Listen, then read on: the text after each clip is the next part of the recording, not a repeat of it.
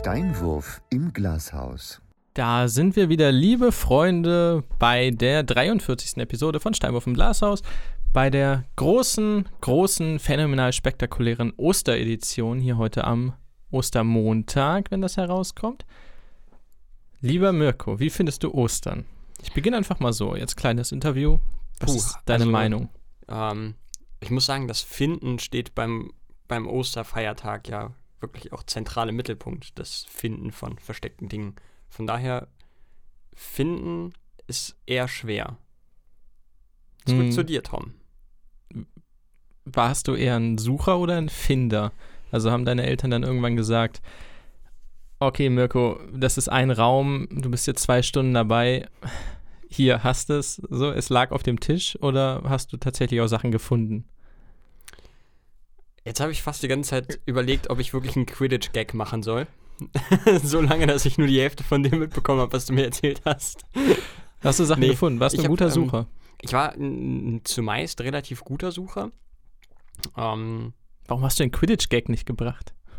ich war am am überlegen, aber ich, ich, ich weiß es nicht. Ich hatte ihn auch erst im Kopf, so bei Sucher war es auch meine erste, egal, zurück ja, zum ich, Thema. Ich, ich hätte mich gerade bei Oliver Wood irgendwie verrannt. Ich habe den schon wieder viel zu weit gedacht. Der war, der war nix. Das war Mhm. Rohrkrepierer. Ähm, nee, ich habe äh, sehr, sehr gut gesucht. Ähm, sehr, sehr Ausgiebig. Äh, ausgiebig. Ja, mit dem Finden war es denn problematisch. Nein, ich, äh, ja, wir haben das relativ früh irgendwann abgeschafft. Wie sah es bei dir aus? Was gab es denn bei euch, um das noch zu Ende zu führen? Eigentlich hauptsächlich Schokolade. Also der Klassiker. Irgendwelche Süßigkeiten, die irgendwo versteckt sind. Genau, so wir hatten so größere Pappeier, vielleicht von so drei, vier verschiedene, sage ich mal, in denen so ein bisschen grünes Plastikstroh war. Mhm. Und in denen waren dann halt Süßigkeiten drin, vielleicht. Also es ist bei uns immer so vier geteilt gewesen im Jahr. Ist blöd, weil wir alle im Winter Geburtstag haben. Ähm, Nikolaus gibt es halt Süßigkeiten im Stiefel. Weihnachten gibt es die tatsächlichen Geschenke, 50%. Und am Geburtstag gibt es die anderen 50%. Und Ostern hängt halt hinten rüber, weil das nicht im Dezember ist schon mal. Ähm, Schon also mal es blöd. gibt halt diese, diese Pappeier und da drin sind Süßigkeiten. Du hast so ein paar Eier, du hast Lollis, ne, diese Osterlollis, die genauso sind wie die Weihnachtslollis. Und vielleicht noch so ein paar andere Sachen und immer eine Kleinigkeit, würde ich sagen, im Preisrahmen von irgendwo zwischen 10 und 20 Euro. Damals vielleicht so Richtung CD, sowas in der Art. Ja, sowas gab es tatsächlich auch. Also äh, zwischendurch dann mal, das stimmt. Aber es gab jetzt kein großes Geschenk aller Lego oder sonst was bei uns. Nee, nee, bei uns auch nicht. Also dafür ist das, es ist, glaube ich, eher so ein, so ein Gimmick, so eine nette Geschichte. Ähm, ich weiß auch, dass ich mich da immer sehr drüber gefreut habe, über dieses Sammeln, weil du ja wirklich nicht wusstest, wo da was versteckt ist. Und meine Eltern haben die Sachen meistens nicht eingepackt. Sprich, das hatte keine einheitliche Form. Und es konnte an ganz vielen verschiedenen Orten versteckt sein. Wenn es dann irgendwie ein einzelner Schokoriegel war, den konntest du ja ganz woanders verstecken als so eine kleine Schachtel oder sowas. Das fand ich echt immer ganz cool, weil du wirklich alles genau absuchen musstest. Dann hat man auch Jahre später noch was davon. Das ist sehr clever, ja. Absolut. Ich ernehme mich heute noch davon.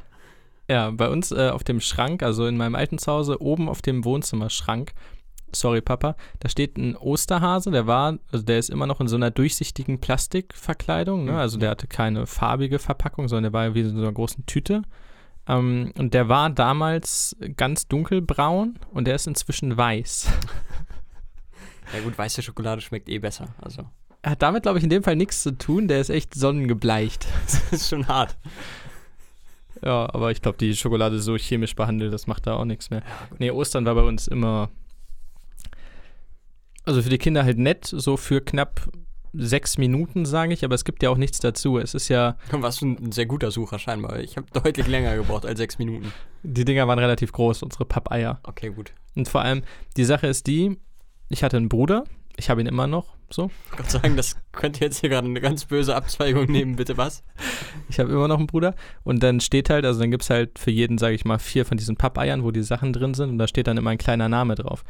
Wenn ich jetzt aber zum Beispiel was finde, wo Yannick draufsteht, also Yannick heißt mein Bruder, dann ist es ja nicht so, dass ich es stillschweigend wieder zurückstelle. Dann hebe ich es hoch und schaue es Schwein, an ey. und sage, ach Mann, und dann gehe ich halt zu meinem weiter.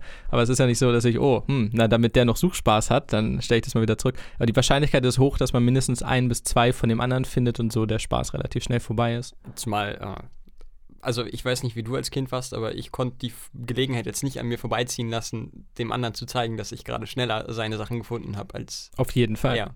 Also das Weil musste man man irgendwie. Deutlich besser ist, ja. Ja, das ist ja fast besser als das, als, als überhaupt was zu finden.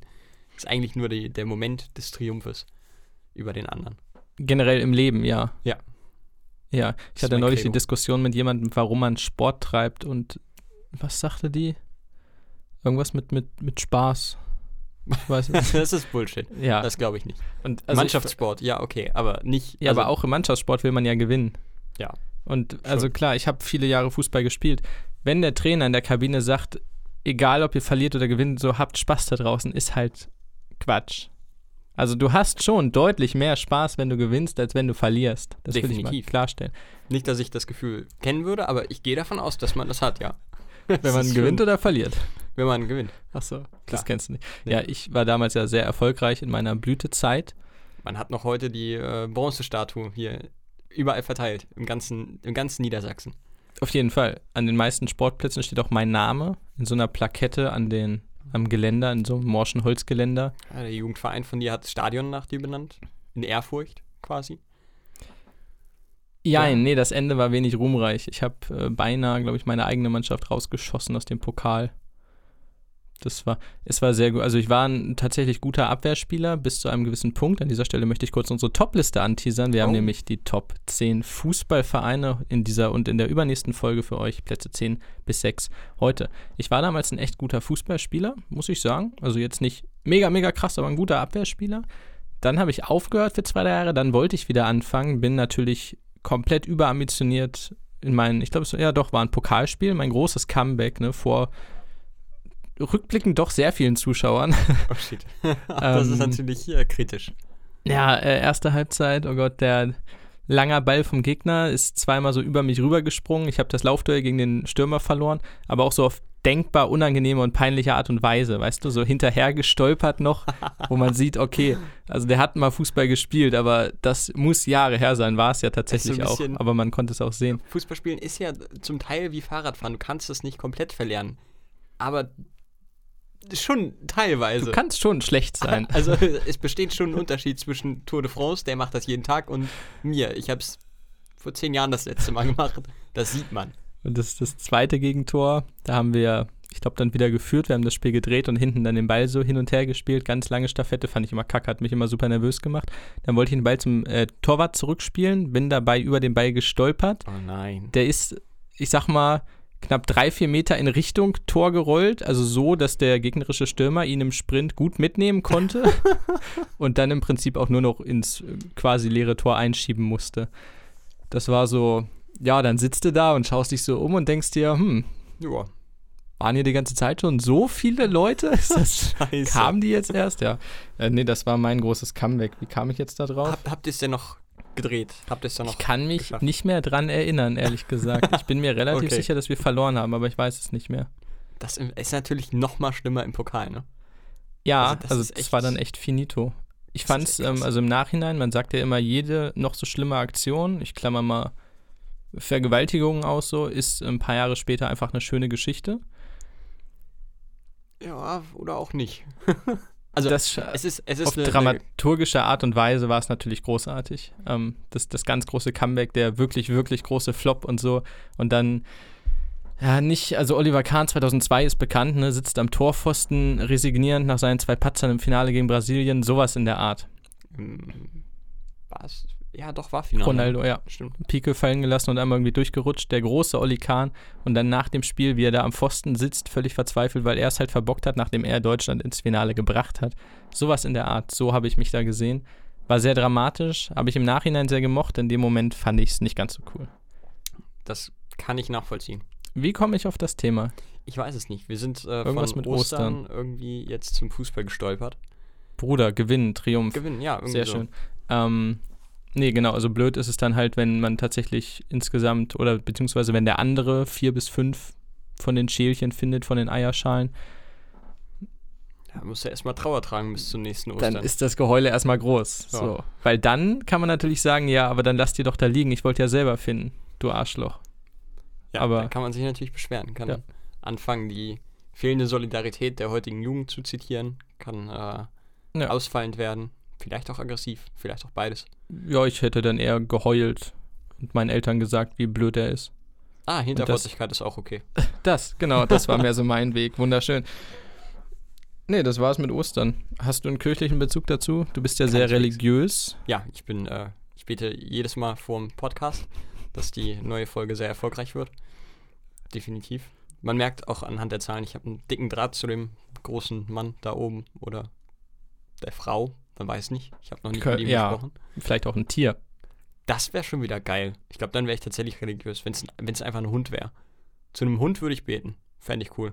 Der auch gar keinen Plan hat. Man denkt immer, der hat oben einen Masterplan. aber das, das ist halt ist echt einfach einfach so ein süßer Köter, der da auf irgendwelchen Knöpfen rumtapst und einfach durch die Gegend bellt. Ich glaube, es ist Zeit für eine neue, neue Religion. Der, der würde ich folgen. Das finde ich gut. Das ist Hat einfach so auch die, keine die, Ahnung, ist aber niedlich. so Random Dog Religion. So, das ist einfach nur ein Hund, der sich immer hin und her rollt auf so einem Touchpad. Irgendwas passiert. Ja, Das finde Da ich geil. immer einen Wirbelsturm, da mal Regen. Der Hund. Wie, wie, wie würde er heißen? Boah, Jetzt musst du natürlich auf den Punkt witzig sein und ich weiß, dass du das nicht kannst. Deswegen wollte ich das einfach mal so. weil wir wissen, Charmant. drei Gags stehen auf deinen ähm, digitalen Zetteln pro Folge. Ja, ja. Und- Das sind die Vorbereiteten. Das die schreibst halt auch nicht selber. ist- Sowieso nicht. Dafür habe ich Angestellte. Das Problem ist, die muss ich halt nach der Folge jedes Mal wieder feuern, weil die halt alle scheiße sind. Ich habe noch keinen einzigen mehr als eine Folge behalten. Ja, vielleicht solltest du sie vor der Folge auch mal durchlesen und nicht erst während der Folge dann halt zum ersten Mal quasi vortragen. Wenn ich dann hier denken, arbeiten wollen ei, ei, würde, ei. ne, dann würde ich arbeiten. Aber das ist ja hier, wir versuchen hier gerade Influencer-Kram. Ist ja quasi der Weg dahin, nicht arbeiten zu müssen. Hm. Ja, doch. Ne? Aber dafür stecken wir relativ viel Arbeit rein. Dann machen Ja, wir das es, glaube ich, noch nicht ganz richtig. Ja, ich befürchte, dass vielleicht, auch wenn das landläufig andere Meinungen gibt, dass vielleicht Influencertum doch auch Arbeit ist. Das glaube ich nicht. Aber wir, wir, sind, wir sind den ganzen Leuten noch einen Schritt ja, voraus, würde ich jetzt nicht sagen, aber Hinterher. wir stecken die ganze Arbeit rein Kriegen Punkt. deutlich weniger raus. und kriegen aber nichts raus. Ja. Das ist eigentlich. großartig, großartig. Mm, Cornelia Funke. Ist, dir ein Begriff? Ist mir ein Begriff. Hat die nicht die Tintenherzromane geschrieben? Oh, sehr gut. Uh. Ähm, nee, wirklich gut. Ke mm, jetzt muss ich einen anderen. Da- Damit war's. okay, dass ich eine Sekunde. Autorin kenne, hat dich jetzt so aus dem Konzept gebracht. ich suche kurz einen anderen Hebel für Oh mein Gott. Thema. Ey, wie wenig hältst du eigentlich von mir? Kennst du Pans Labyrinth? ja, Ja? Guillermo del Toro Gesehen? Film. Nein, noch nicht. Ich auch nicht. Aber das ist nicht mein Punkt.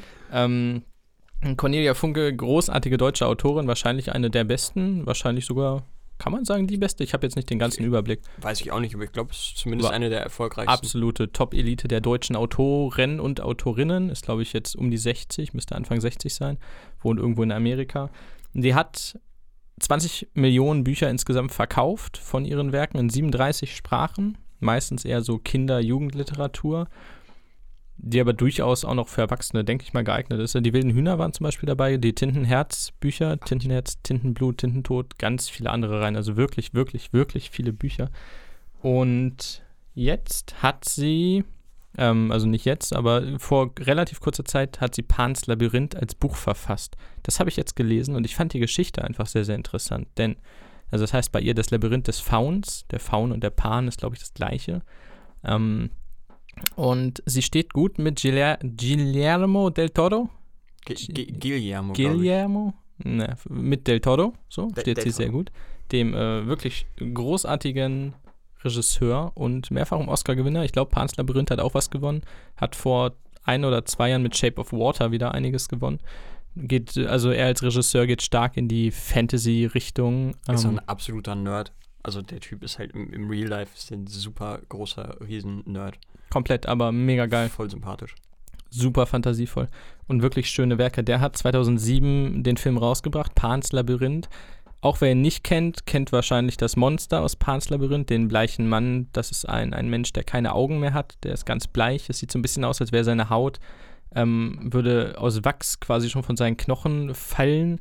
Und die Augen hat er noch, die liegen auf dem Teller vor ihm und die kann er bei Bedarf in seine Hände stecken.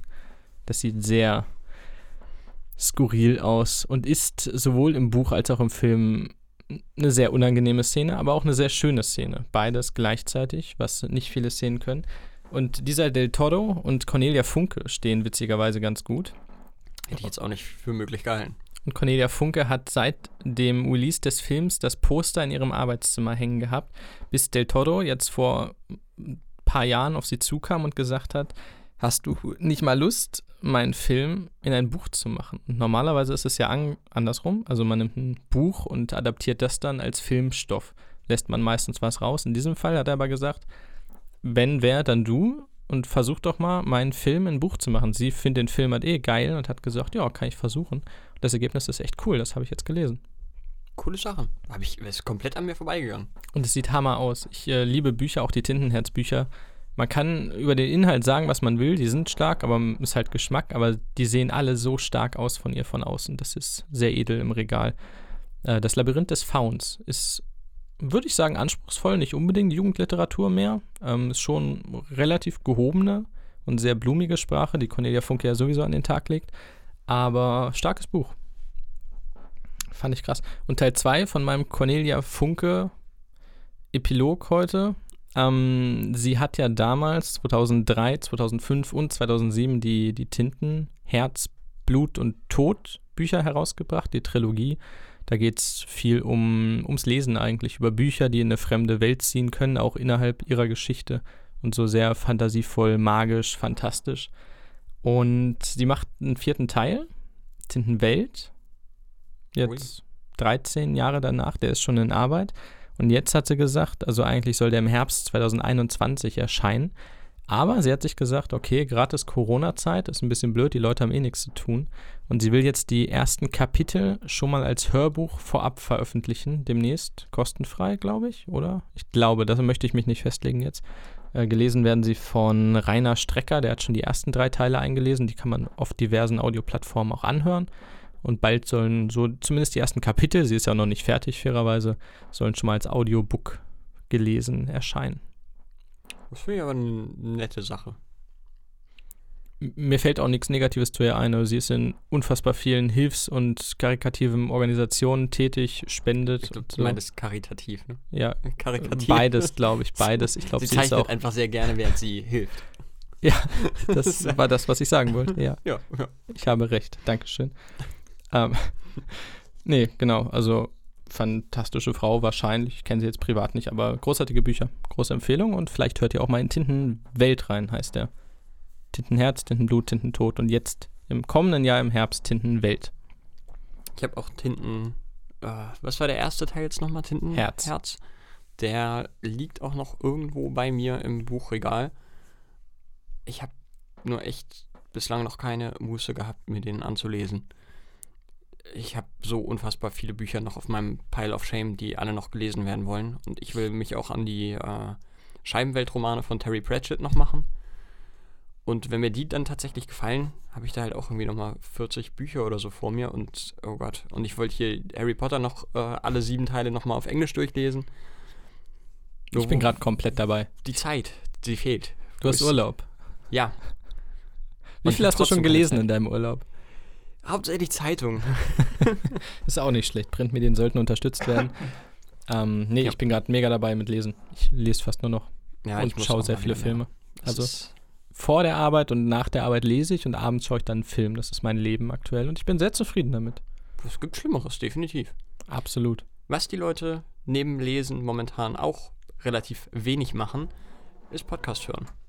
Also ich habe jetzt von, von mehreren Podcasts schon mitbekommen, dass die Hörerzahlen drastisch nach unten gehen. Was auf der einen Seite nicht so sonderlich verwundert, auf der anderen Seite aber schon irgendwie spannend ist. Denn gerade jetzt haben die Leute ja unfassbar viel Zeit und man denkt sich, na gut, also wenn nicht gerade in dieser Corona-Zeit, wann dann? Wann kann ich mir dann irgendwie eine 5 Stunden äh, Podcast über den PlayStation 2 Controller anhören? Was weiß ich.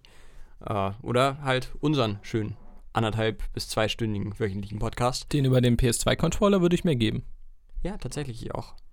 Also äh, kommt auf die Protagonisten an, die den Ganzen einsprechen. Wenn irgendwie die, die Chefdesigner von damals und so dabei sind. Mega cool. Nee, schon und, und auch zumindest dann ein Nerd. Ich will auch ein paar Nerds dabei haben. Kevin die, Smith, heißt er so? Ja, ja. Kevin Smith zum Beispiel. Ja. Auch super cooler Typ. Ähm, wo war ich jetzt? Podcast. Podcast, genau. Und ähm, genau, also jetzt hat ja jeder eigentlich die Zeit, sich mit äh, so Podcasts dann auch abzulenken. Ja, was passiert nicht. Also man merkt da wirklich, äh, dass Podcasts bei den Leuten im Alltag drin sind. Und jetzt, wo dieser Alltag quasi flöten gegangen ist, ähm, kann man wirklich stark sehen, dass, äh, dass die Zahlen nach unten gehen. Bei, bei allen Podcasts aber. aber was ich lustig finde, weil ja gerade auch äh, so Podcasts wie äh, Fest und Flauschig äh, angefangen haben, jetzt mehr zu produzieren. Dabei ist der, also die Nachfrage ist überhaupt nicht da.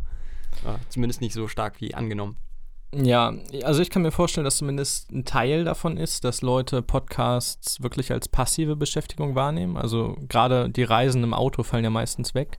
Ich glaube, das macht sehr viel aus. Oder auf dem Fahrrad oder zu Fuß, das ist ja egal, wie du es hörst. Ähm, es ist halt keine, keine aktive, primäre Beschäftigung. Und ich weiß nicht, klar, im Alltag, wenn du, wenn du aufräumst, wenn du putzt oder so, wenn du kochst, manchmal kannst du einen Podcast hören. Aber da du jetzt auch mit deiner Familie meistens zu tun hast in irgendeiner Form oder mit den Leuten, wenn du mit irgendwem zusammen wohnst, ähm, ich glaube, das fällt weg. Also weil die primäre Beschäftigung fehlt, geht auch die passive flöten. Ja. Ja, fällt mir eigentlich auch wirklich außer den, den täglichen Arbeits-, äh, Alltagssachen, halt Wäsche aufhängen, duschen, kochen, was weiß ich, ähm, fällt mir auch sonst nichts ein. Maximal vielleicht beim Zocken, aber auch nur dann, wenn du separat in einem anderen Raum sitzt. Dann störst du den anderen ja auch bei was auch immer er macht. Also es ist schon, und ich muss sagen, ich sehe es bei mir selber auch. Also ich sehe es absolut. Ich habe jetzt gerade auch noch Urlaub. Äh, da ist mein Alltag sowieso durcheinander gewirbelt. Dann kommt es nicht dazu, dass ich irgendwie von A nach B laufe. Ähm, und normalerweise höre ich genau da in diesen Momenten den Podcast, äh, gerade auf dem Arbeitsweg. Das passiert momentan einfach nicht. Das ist schon, schon spannend. Also ich kann es definitiv diesen Trend äh, bei mir auch sehen. Ich höre Podcasts generell eher zum Einschlafen, deswegen habe ich keine Probleme damit. Ich kriege meinen Konsum gut durch. Und zum Einschlafen laufen bei mir immer schön Heidewelt-Sitcoms. Fernsehen, oh Gott. Das ist aber auch. Irgendwann.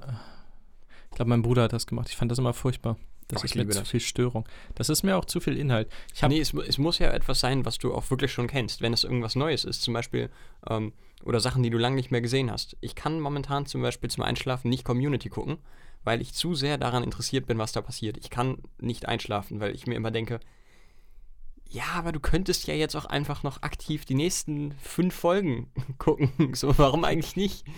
Ähm, da muss es dann wirklich sowas sein. Wir, bei uns läuft wirklich täglich seit Wochen und Monaten Modern Family zum Einschlafen, weil wir das auch mittlerweile einfach mitsprechen können. Und das ist so dieses, du wirst von bekannten Stimmen langsam, sanft. Äh, Aber macht ihr gebettet. den Ton leise oder bleibt der auf normaler Lautstärke? Na, der wird schon ein bisschen leiser gemacht. Weil ich hatte es damals, 2014, war mein bestes Einschlafjahr. Ähm, das ist Top 5 Einschlafjahre. Aber bei mir war 20, 2017 lief gar nicht. Gar nicht. Sag ich nee, seit, seit, Jahren schon nicht mehr. Äh, man ist ja auch geplagt von diversen täglichen und alltäglichen Dingen. Ja, Aber Aufstehen stört mich immer wieder. Ja, das ist, glaube ich, ein Hauptstörungsgrund bei Schlaf. Ja, aufstehen, aufwachen. Ganz kritisch. 2014. Fußball-WM Brasilien. Wunderbare Spiele, meistens ungefähr 22 bis 22.40 Uhr Anpfiff. 45. Ähm, das heißt, du machst es an, gehst quasi direkt ins Bett. Es läuft, du machst ganz, ganz leise, du hörst so ein bisschen das Rauschen der Zuschauer, hier und da so eine murmelnde Kommentatorenstimme. Es spielt halt Angola gegen Iran. Also fand ich übrigens fast immer solche Matches die, die am spannendsten, weil du überhaupt nicht weißt, wie du das einschätzen kannst. Ja. Finde ich immer ganz geil. Aber es berührt dich emotional halt auch gar nicht. Ja, ich weiß nicht. Wenn ich mich auf ein Team einschließe, kann ich mich schon schnell auch hattest, wirklich da Hattest du das damals? Ja. Nimmst du dir bei jedem großen Turnier ein Team, was, was heißt du damals? favorisierst? Das mache ich heute immer noch. Okay, wir In beginnen 2002 Fußball-WM. Warst du da schon dabei? Mm, nee. Das erste Turnier für mich war äh, die EM in Griechenland 2004. 2004 Und da habe ich mich auf Portugal eingeschossen, zum Beispiel. Ta, das war nix. Da war ich noch nicht dabei. 2006? Ja. Was war es bei dir? Seitdem immer Portugal. Immer? Oh ja, Gott. bis heute. Bei internationalen Turnieren Portugal. Ich suche mir immer wen anders. Nee, bei mir ist immer Portugal. 2006 war ich, Mexiko? Ja, die waren in, äh, in einer Gruppe mit Portugal. Mexiko, Angola und noch irgendwer. Pavel Pardo und Jared Borghetti und Ricardo Osorio. Ah ja, das weiß ich noch. Die hatte ich äh, in meinem Panini-Sticker-Album. Hatten wir doch alle. Wunderbar. 2008 war es äh, Österreich mit Ivica Vastic. Der war, glaube ich, 36 oder 37 schon. Hat dann das älteste, also als ältester Spieler ein Tor gemacht. 2010, das muss ich nachdenken, das war in Südafrika, ne? Ja. Da war es dann, glaube ich, Elfenbeinküste waren die dabei. Ich glaube, Ja, Elfenbeinküste. Kann gut sein, Die ja. waren 2006 auch ein bisschen, da hatte ich sogar ein Trikot von. Was echt cool aussah. Das war so ein oranges und da war so ganz blass so ein Elefant drauf. Oh, ja, schon stimmt. geil. Das, Ähm, äh, es gibt auch noch eine afrikanische Mannschaft, die ich immer unterstütze, weil mein Vater äh, großer Fan von denen ist, ist Kamerun. Den drücke ich auch immer die Daumen. Da freue ich mich auch immer, wenn die an, an WM-Endrunden teilnehmen können. Das freut einen generell immer, oder? Ja. Wenn gerade Vereine, äh, Vereine, wenn, wenn Nationen zum ersten Mal irgendwie seit 38 Jahren oder so, und dann siehst du auch, was das für manche bedeutet, während es bei Deutschland zum Beispiel realistischerweise eine Pflichtaufgabe ist. Ja. Aber dann hast du irgendwie Peru, die jetzt dabei waren und Oder Island, die ja äh, bei Island. der EM tierisch äh, einen Hype generiert haben. zusammen mit Nordirland. Ja. Und holy shit, sind das Leute. Aber bei der Fußball-WM 2000, was haben wir jetzt? 20, ne? 14 dann. Ja, 14 wäre das nächste. Warte mal. Nee, sech, was, wann war die letzte WM? Äh, 2000, 18 dann. 18, ja. Jetzt wäre Ah. EM gewesen, 2018. Da war ich zum Beispiel für Peru. Und das war der Shit, denn die haben in dem einen Spiel gegen Argentinien gespielt. Das war in Russland, ne? Irgendwo finst, war, doch, war Russland. hm, Im finstersten Russland. Und ich glaube, 70.000 passten rein und davon waren so 68.000 Peruaner. Und dieses gesamte Stadion war einfach nur rot. Und die haben, ich- ich glaube, sie haben 0-1 verloren oder so, aber trotzdem, die haben von der ersten bis zur 90. Minute so geil gefeiert. stark. Deswegen, ach, Nee, aber was ich tatsächlich auch bis heute immer noch mache, ist, ähm, um mich auch selbst so ein bisschen, das hat, das hat den Ausschlag gegeben, warum ich es geschafft habe, mich in den American Football so rein zu, rein zu manövrieren, weil ich das dann irgendwann verstehen wollte, war, ich habe äh, bei jedem einzelnen Spiel gucke ich mir äh, an, wer da gegeneinander spielt und entscheide dann, für wen ich in diesem Spiel bin. Bei jedem einzelnen Spiel. Das, weiß ich nicht, das macht es irgendwie einfacher, auch dem Sport folgen zu können und da bist du mit ein bisschen mehr Spannung dabei. Wenn mir beide Teams scheißegal sind, dann ist die Hürde nicht so wirklich hoch umzuschalten. ich gehe zu 100% mit. Also du brauchst die emotionale Bindung, egal bei welchem Sport. Bei mir ist das beim Wrestling inzwischen so. Wenn da zwei Leute gegeneinander kämpfen, so, dann denke ich mir, ja, ist Wenn- mir halt wurscht. Aber wenn du echt sagst, okay, die sind mir eigentlich beide egal, aber ich sag jetzt einfach Nummer A, so, finde ich jetzt cooler, egal. Und sei es nur, weil der eine blaue Hose trägt und du blau magst. Genau. Und dann bei jedem, da gibt es halt Pinfalls und Submission, entweder Schultern, drei Sekunden auf dem Boden oder der andere gibt auf. Und dann fieberst du viel mehr mit bei jedem Finish, was das Finish sein könnte. Es ist unglaublich. Es macht das Ganze so 8000 Prozent emotionaler und cooler für dich. Absolut. Und also ich, ich verstehe wirklich nicht, wie Leute sich, äh, also äh, ist vollkommen okay, so ich, ich will hier niemanden fronten, aber ich, ich verstehe es fundamental nicht, wie Leute sich Sport angucken können und sagen können, ja, das Ergebnis ist mir egal, ich finde den Sport einfach schön. Ja, okay, den Sport, den Sport American Football finde ich auch wunderschön. Erst, erst recht jetzt, wo ich ihn auch verstehe. So. Aber ich würde mich niemals hinsetzen und mir ein Spiel angucken und sagen, nee, ist mir eigentlich absolut scheißegal, wer gewinnt. Also klar, manchmal ist es so, dass dir die beiden Teams fast egaler nicht sein könnten, aber selbst dann nimmst du doch irgendein Team, wo du sagst, ach komm, ein kleines Tickchen finde ich die sympathischer, für die bin ich. Ja. Aber so gar nichts, das verstehe ich nicht. Aber da gibt es einige. Kann ich auch nicht- nicht nachvollziehen. Jetzt haben wir uns ganz schön verquatscht. Ist doch Äh, egal. ich find's Schöne- schön. Schöne Ja. Gesprächsrunde. Gerade zur Osterzeit ist das sehr wichtig, dass man sich auch wieder besinnt auf das, worauf es im Leben ankommt. Und das ist nun mal sinnloses Gebrabbel. Daraus besteht das Leben zu vielen, vielen Prozent. Vielen. Das ist eine sehr schöne, genaue, präzise Angabe. Also ich habe äh, präzise Angaben auch studiert. Ja, ich kann noch mal kurz äh, erwähnen, zur Aufnahmezeit würde in dieser Sekunde ein Livestream starten, in wenigen Minuten sogar, okay, in wenigen Minuten, ähm, von LEG, der französischen Band, die ich sehr, sehr, sehr mag. Und eventuell haben sie am Aufnahmetag, also wenn ihr das hört, vor einigen Tagen ein neues Album angekündigt, vielleicht aber auch nicht. Selbst wenn ich den Stream geguckt hätte und wir nicht aufnehmen, hätte ich es nicht gewusst, denn sie sprechen Französisch und ich kann kein Französisch. Ich weiß es nicht. Ich glaube, ich schreibe dann mal eine Mail, die ich einfach nur sage, könnt ihr den nächsten vielleicht einfach mal hier und da so einen englischen Satz einstreuen. Ich habe auch so oft schon drüber nachgedacht, einfach Leuten Mails zu schreiben. Gerade auf Firmen.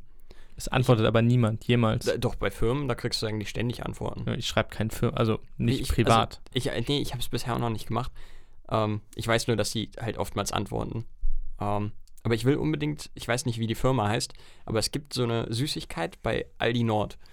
Und ähm, ich liebe diese Süßigkeit. Ähm, ich will jetzt nicht genau, ach, scheiß drauf, es sind Milch, Milchmäuse. Ähm, Schmecken so wie Schokobons, nur ein bisschen weicher. ja, genau. Und ich liebe die. Also ich könnte mich daran wirklich totfressen.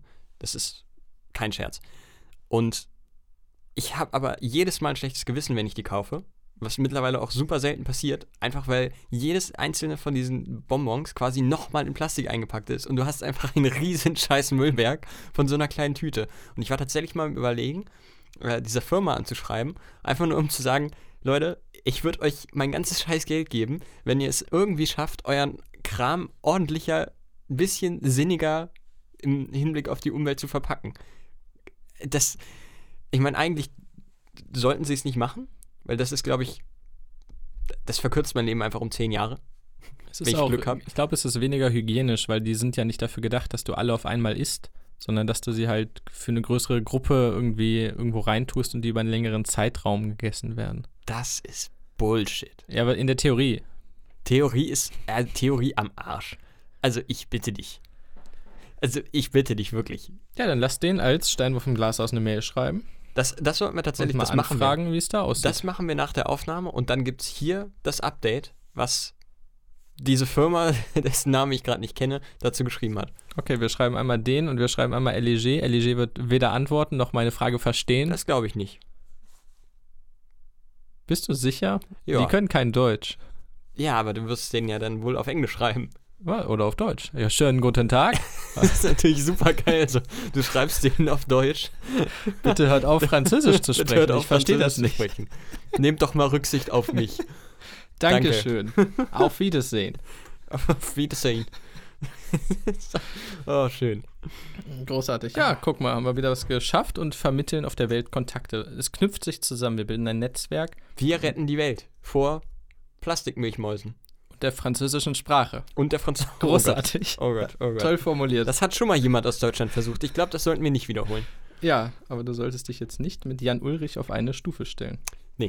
Tu ich auch nicht. Ich bin ganz harter Armstronger. Schon immer gewesen. Dachte ich auch, bis ich seine Biografie las und gemerkt habe, Moment mal, das ist ein richtiger Wichser und ein Betrüger. Sind das nicht irgendwie alle im Radsport gefühlt? ja, aber er hat also, er hat das Ganze auf acht neue Level gehoben.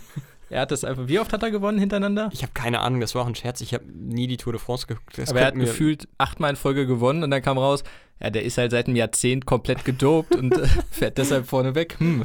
Es wäre halt irgendwie geil, wenn sie einfach von Platz 1 dann alle danach nochmal testen und irgendwann der 112. dann im Nachhinein die Tour de France anerkannt Ja, wieder bekommt. so ein, so ein äh, Nigerianer oder so, das haben die ganz gerne bei Olympia.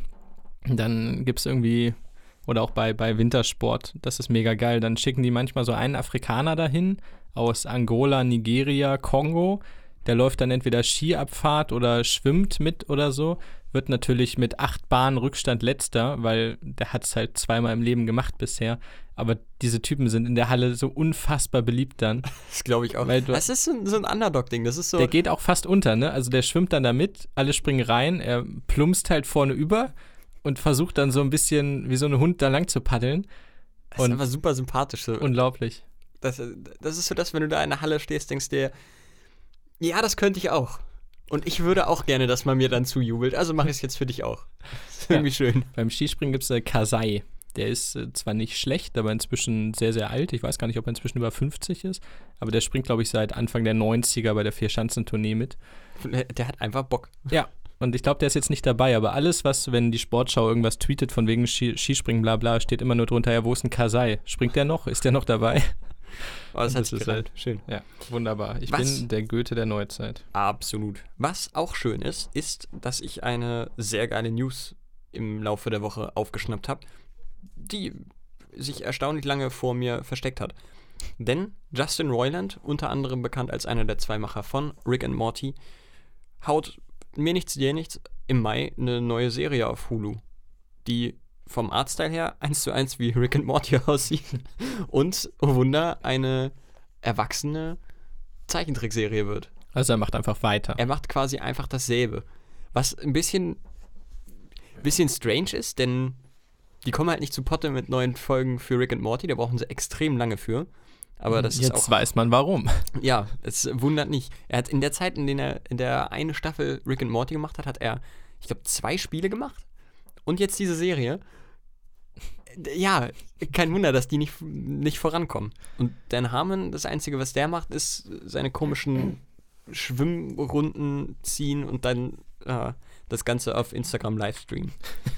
also, das ist, das ist halt auch, die haben halt auch Fuck You Money.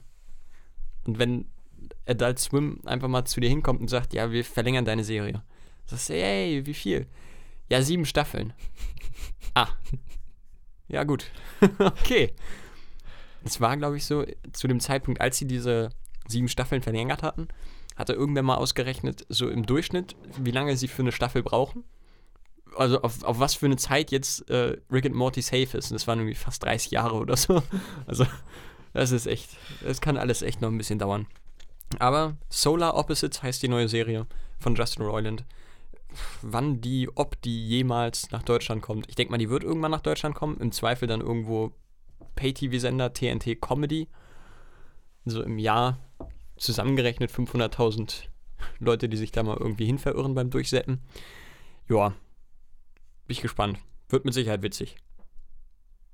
Irgendwas zu den Charakteren oder noch gar nichts? Nö, äh, es gibt einen Trailer, aber es sieht halt einfach, also es sieht halt schon sehr stark nach Rick and Morty aus. So, es ist halt, es ist halt Rick and Morty nur mit anderen Charakteren. Und also du merkst auch sofort, das ist der Artstyle von, von Justin Roiland. Das merkst du sofort. Ja, ey.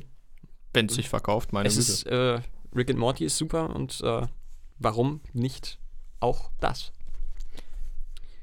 Black Widow. Ich mach weiter, ne? Oder Ja. wolltest du noch was sagen? Nö. Black Widow, ein Marvel-Film, der eigentlich für jetzt so bald angesetzt war und irgendwann auf Herbst verschoben wurde, hat nicht nur sein Erscheinungsdatum ausgetauscht, sondern auch den Komponisten, was ich sehr strange fand. Denn die Trailer waren ja schon draußen mit Musik. Und jetzt bin ich sehr gespannt, wie das läuft. Also raus ist Alexandre Desplat, der immerhin bisher elfmal für einen Oscar nominiert war und zwei geholt hat. Also kein ganz, ganz schlechter. Ähm, der hat unter anderem Little Women gemacht, da komme ich später in dieser Folge nochmal drauf. Merkt ihr diesen, diesen Aufhänger.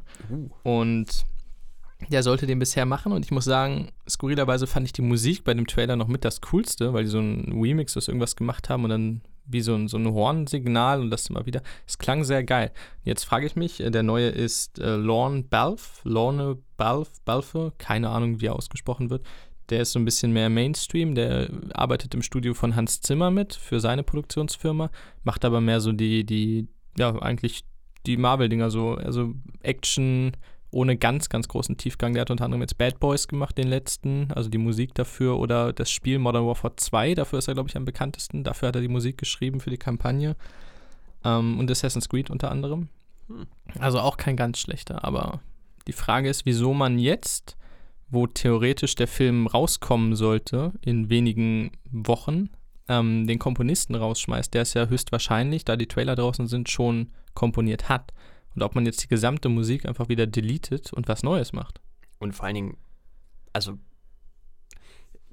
wenn du diese Gesamt, also, das passt doch vorne und hinten nicht. Du machst doch gerade viele Szenen auch mit einer gewissen Musik und einem gewissen Sound schon im Kopf.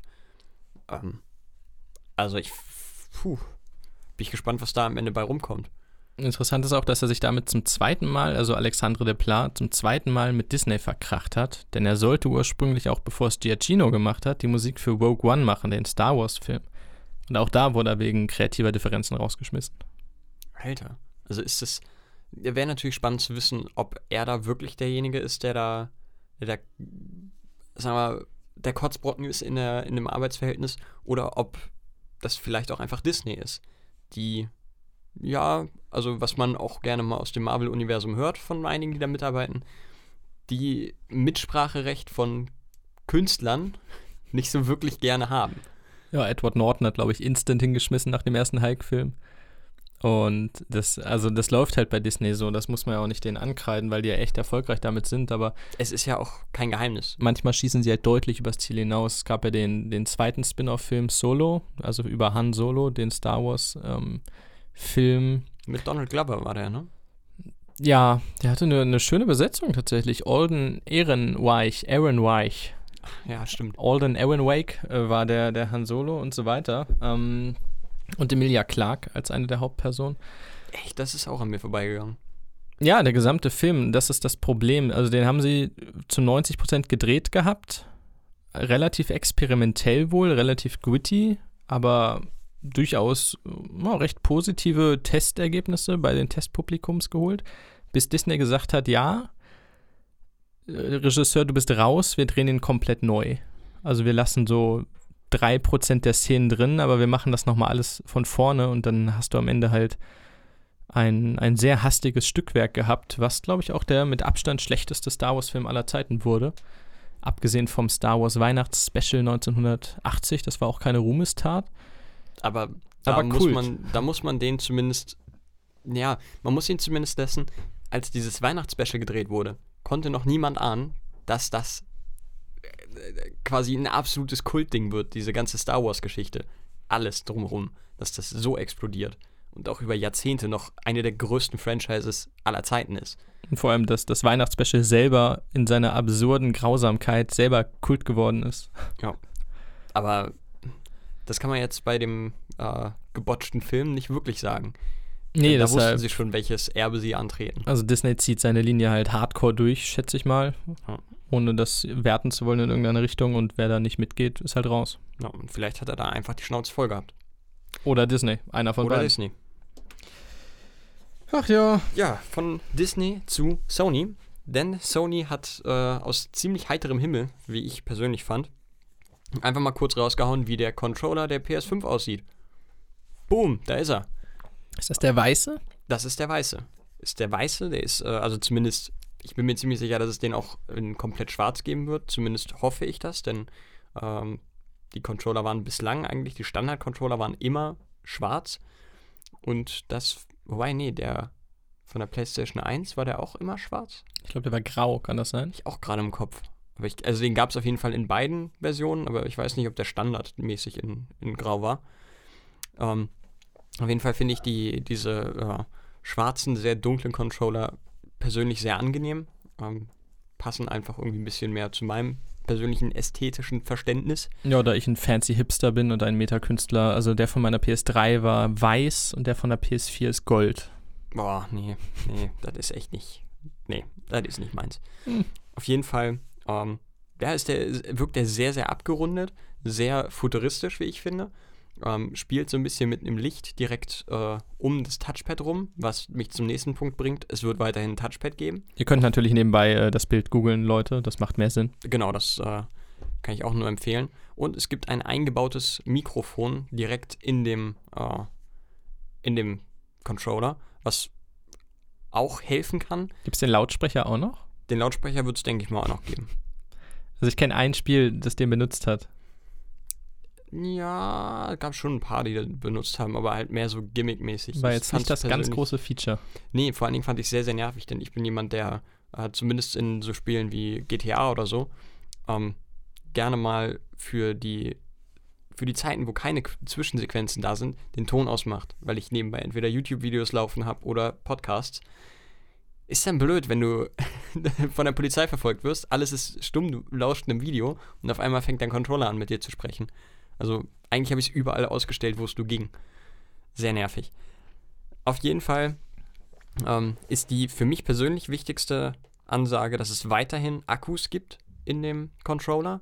Denn, und das hat sich wohl auch schon rausgestellt, Xbox wird weiterhin die Linie fahren, dass sie in ihren Controllern keine Akkus verbauen, sondern äh, die immer noch mit Batterien betreiben.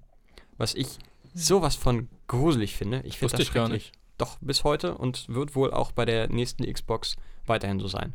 Dass wenn deine, also du musst halt original die Batterien austauschen, wenn dein Controller das leer musste ist. ich neulich bei meiner Wii-Fernbedienung. Ja, ja, da war es auch. Und ich fand, ich fand, ich finde das so nervig. Ja, aber die ist von 2004, das ist in Ordnung. Ja, die, die haben eine Ausrede. 2004 erscheint mir ein bisschen sehr früh. Wii? Das glaube ich nicht. 2.7 und 2.4. 2.7, Sonst stürzt mein Programm ab. Ja, ich, ich gucke da gleich mal, wenn ich äh, mit dem Controller fertig bin. Ähm, auf jeden Fall ja, äh, ganz, ganz wichtig, denn äh, die Xbox sagt immer so, oder Microsoft sagt immer, ja, wir wollen halt nicht, dass die Leute dann anfangen, hier ähm, an einem Ladekabel zu spielen. Wir wollen, dass die frei damit rumlaufen können. Ja, ich find's Bullshit. Sorry. Also, klar, äh, viele sagen, du hast halt die Möglichkeit, dir auch ähm, Batterien quasi Akku-Packs, also wiederaufladbare ba Batterien dafür zu verwenden. Aber es ist trotzdem nervig. So, pff, was, was soll denn das? Also, es ist doch trotzdem viel, viel einfacher, deinen äh, Controller einfach entweder an die, ähm, an, den, an die Steckdose zu stecken oder an die Konsole. Ich habe eine Ladestation, die ist brillant. oder eine Ladestation, als äh, da ständig die Batterien austauschen zu müssen, egal ob die jetzt, äh, ob die rechargeable sind oder nicht. Du hast auch mehr Müll. Und das, das kommt halt auch noch dazu. Es ist nicht wirklich umweltfreundlich. Puh, Das, allein das ist echt einer der größten Gründe, warum ich äh, nie ein großer Freund von diesen Controllern war. Aber inzwischen haben die sich von der Form sehr angeglichen, oder?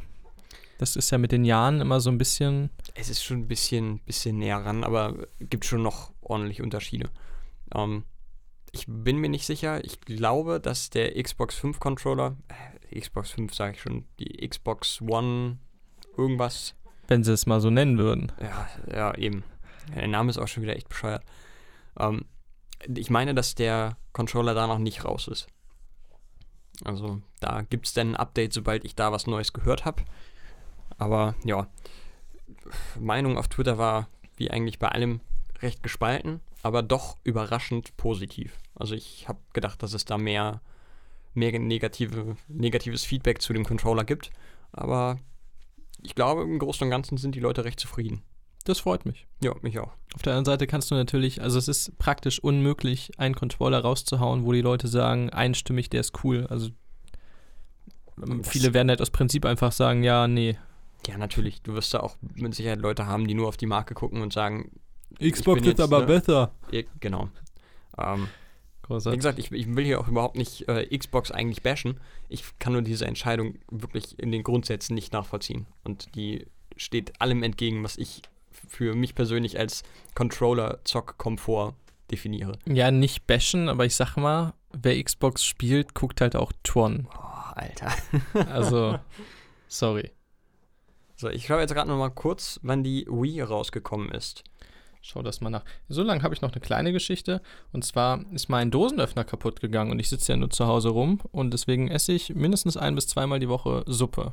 Und der geht jetzt, also, es war kein besonders teurer Dosenöffner, so ehrlich muss ich sein, aber es war, ich habe ihn lieb gewonnen über die, über die, nee, es waren keine Jahre, es waren nur ein paar Monate. Ich habe den vor gar nicht allzu langer Zeit gekauft.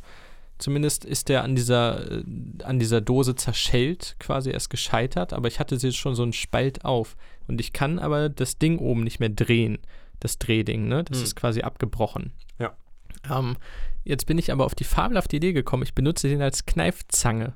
Also ich brauche etwa 30 bis 35 Kniffe und immer wenn ich ihn einmal so zudrücke an der Dose, mache ich so ein kleines Loch rein am Rand. Und wenn ich den ganz, ganz oft, so weißt du, ich mache quasi immer weiter Löcher. Das ist wie wenn du irgendwie mit so einer, mit so einer Nadel irgendwas ausstichst. Mhm.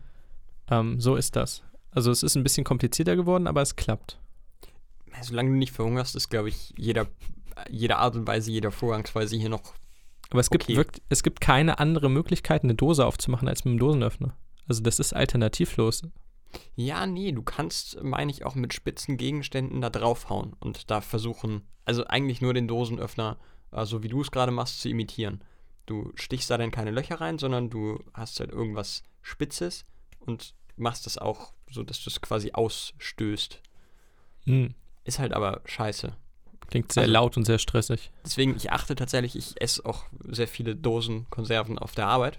Die Ah. kalten Ravioli sind höchst bekannt, ja. Ja, ja, das klingt jetzt wie ein Gag, aber ist tatsächlich keiner. Also ich mag kalte Ravioli. Ähm, aber äh, ja, das ist, äh, da achte ich gerne mal drauf, dass die auch so eine, so eine Lasche haben zum Aufziehen. dass ich da überhaupt nicht erst mit dem Dosenöffner ran muss. Ja. Weil da hast du, da hast du am wenigsten Probleme mit eigentlich. Da komme ich jetzt zurück auf Folge 3 oder 2, ohne Mais, ohne Milch. Es gibt keine Maisdose, die das nicht hat. Ja, ist auch gut so. Deutschen guten Maisdosen haben diese Lasche. Und Und- das ist fantastisch. Das stellt sich mal wieder raus. Mais ist allen anderen Sorten mal wieder mindestens einen Schritt voraus. Wenn das mal reicht. Ergibt wenig Sinn, aber ist ja auch nicht so wichtig. Ähm, der Cast, der größte Teil des Casts, Ich möchte einmal kurz hier die orange Wii. Karte zücken und äh, einen Einwurf. 2006 ist das Jahr, in dem die Wii einigen wir uns auf die Mitte. Genau. Wunderschön. Äh, Matrix 4, die Cast-Liste wurde veröffentlicht, zumindest der Hauptcast. Würde ich mal kurz durchschießen. Jawohl. Ähm, Keanu Reeves ist dabei, überraschenderweise. War Cool. auch schon bekannt. Jetzt gucke ich nicht mehr. Carrie Ann Moss hat Trinity gespielt. Also das sind so die, die schon dabei waren. Jada Pinkett Smith ist die, die Frau von Will Smith. Und Lambert Wilson war, glaube ich, auch schon dabei. Jessica Henwick ist dabei. Jetzt wirst du sagen oder fragen. Wer ist denn Jessica Henrik, lieber Johannes? Jessica Henwick ist eine interessante Frau, weil sie in sehr vielen großen Sachen mitspielt, ohne irgendwo jemals aufgefallen zu sein irgendwie. Ist sie dann interessant oder ist sie nicht eigentlich genau das Gegenteil? Ähm, Also wenn sie keinem aufgefallen ist. Ja, aber sie kriegt sehr viele große Rollen aktuell, zumindest Rollen in sehr großen Filmen. Sie war in den Defender-Serien von Marvel dabei, also Luke Cage, Daredevil und Jessica Jones. Ja, dann müsste ich sie ja sogar kennen. In zwei davon nur in Gastserien, weil sie in der anderen quasi eine Hauptrolle hatte oder so. Da ist sie am Jessica bekanntesten. Jones habe ich ja tatsächlich geschaut. Müssten wir nachprüfen, ob die da auch war oder ob in anderen Defender-Serien, aber halt die in die Netflix-Serien von Marvel. Da hat sie ihre größte Rolle gehabt. Sie war in Star Wars Episode 7 als kleine Rolle dabei. Ähm, in Game of Thrones war sie eine der Sand Snakes, was leider in den Büchern ein sehr schöner Arc ist, aber das war so der erste, den die Autoren ein bisschen fallen gelassen haben und vor allem sind die Sand Snakes auch in den Büchern so hassenswert, dass ich die gar nicht in Erinnerung halten möchte. Ähm, aber ja, also sie ist eine von den drei Töchtern von Oberyn Martell, der noch sehr viele weitere hat, aber von den dreien, die tatsächlich in diese Handlung einbezogen werden. Und sie ist demnächst in Godzilla vs. Kong dabei, dem nächsten Riesen-Blockbuster vom Monster-Universum. Ja, also Game of Thrones, Star Wars, Monsterverse, jetzt Matrix. Dafür, dass sie, und Marvel, die Serie, ähm, dafür, dass sie mir nirgends jemals aufgefallen ist, ist das eine relativ beeindruckende Vita. Das kann man wohl sagen. Also, wow. Dan spielt mit äh, oh Gott, Yahir Abdul Martin 2 Okay. ist der Bösewicht aus Aquaman. Das habe ich jetzt nicht mehr gesehen. Warte, er Ja, müsste gut. Black Manta gewesen sein. Würde ich aus dem Namen jetzt schließen, weil der andere ist ein Europäer gewesen. Black Manta. Ja. Black Manta, geiler Typ. Und in den Watchmen war er auch dabei. In Watchmen, da war er einer der, der, der dunkelhäutigen, ich glaube, der mit dem Strick um den Hals. Ja. Das klingt jetzt erstmal so, als würde er gehängt werden. Nein, der, der Superheld hat buchstäblich einen Strick um den Hals und das ist sein Kostüm. Äh, Neil Patrick Harris ist dabei. Oh. Dafür ist Hugo Weaving raus. Also Hugo, Hugo Hm. Weaving bekannt, weil er Agent Smith gespielt hat. Selbst wer Matrix nicht kennt, hat wahrscheinlich diesen Agent mal gesehen. Ähm, dafür hat Neil Patrick Harris drin. Neil Patrick, Ha- Neil Patrick Harris ist ein absolut genialer Schauspieler. Ich finde es trotzdem schade, dass Hugo Weaving, Weaving, mein Gott, nicht dabei ist, denn das ist ebenfalls ein absolut genialer Schauspieler. Ja. Was äh, gibt es dafür einen Grund? Hat er keinen Bock, keine, Keine Zeit. Zeit? Drehplan überschneidet sich. Ich frage mich bei sowas wirklich immer wieder, was für ein gutes Projekt hast du denn gerade, dass du nicht bei Matrix 4 mitspielen kannst? Na, wenn du vorher eins hast und einen Vertrag unterschreibst, ich weiß nicht, ob du da einfach sagen kannst, oh, das ist besser, ich spiele jetzt damit, tschüss. er ist halt schon eine, eine wirklich tragende, wichtige Figur, eine essentielle, bekannte Figur aus diesem Universum. Sollte man nicht vielleicht zum Beispiel, wenn man das äh, Produktionsstudio von Matrix ist, sagen, gut, dann verschieben wir das oder wir kaufen dich einfach raus? So, das, wo sollte dir das Geld schon wert sein? Ich meine, er ist neben, ja, ich würde eigentlich sagen, neben äh, Neo die absolut zentrale Figur. Ja, der Antagonist. In allen drei Filmen der Hauptantagonist. Und wenn es also storymäßig Sinn ergibt, ich habe keinen von den Filmen gesehen, äh, wenn es storymäßig Sinn ergibt, dass er im dritten, nach dem dritten Teil noch irgendwo auftaucht, hm, dann würde ich davon auch schon Gebrauch machen, dass der da irgendwo auftaucht. Aber gut, Vielleicht ersetzt ihn Neil Patrick Harris. entweder Denn das Anzüge oder kann er auch tragen. das definitiv. Oder das ist alles Verarsche und er taucht trotzdem auf. Oh, so als. So jetzt wird so das Gerücht gestreut, er wäre nicht dabei. Und dann gehen die Leute rein und sagen: Mensch, den Burschen kenne ich doch. ja, oder der sie ist, doch, gehen ist doch der aus VW Vendetta. Und die anderen gehen nicht rein, weil sie sagen, oh, ohne Hugo Weaving, das gucke ich mir jetzt aber nicht an. Dann Ja, haben sie natürlich einen richtigen Bock geschossen. Naja, das geht ja dann viral. Hundertprozentig. Seine coole Szene, sein cooler Auftritt, vielleicht sein Cameo-Auftritt. Wer weiß, wie, wie weit er dann da integriert ist. Und dann gehen natürlich alle Leute wieder rein und sagen, oh, sie haben uns nicht vergessen, sie wissen ganz genau, was uns wichtig ist. Mit dabei sind auch noch Jonathan Groff, äh, Priyanka Chopra, Toby Onwumere. Ich habe keine Ahnung, wie die Typen ausgesprochen werden. Die haben sehr weirde Namen alle. Erin Dire, ich, fall- ich lasse es einfach. Mit dabei ist aber auch noch Max Riemelt. Und Max Riemelt ist ein Deutscher. Oh, Und das ist immer schön, wenn in großen Produktionen auch deutsche Leute dabei sind. Gedreht wird unter anderem in Babelsberg, aber er spielt, also was er spielt, weiß man nicht, aber er spielt unter anderem in, in vielen deutschen, ich sag mal, Hochkarätern mit, was in Deutschland Hochkaräter sind. Also die, die höheren Krimiserien, diverse Tatorte, ich glaube Cobra 11 war er auch schon mal. Halt so, was im deutschen Fernsehen die Top-Elite ist, die Primetime, da ist er sehr weit vertreten. Also ich sag mal in Deutschland schon einer der Main-Eventer bis Upper Midcard, wie man so schön sagt, ist schon im oberen Bereich dabei.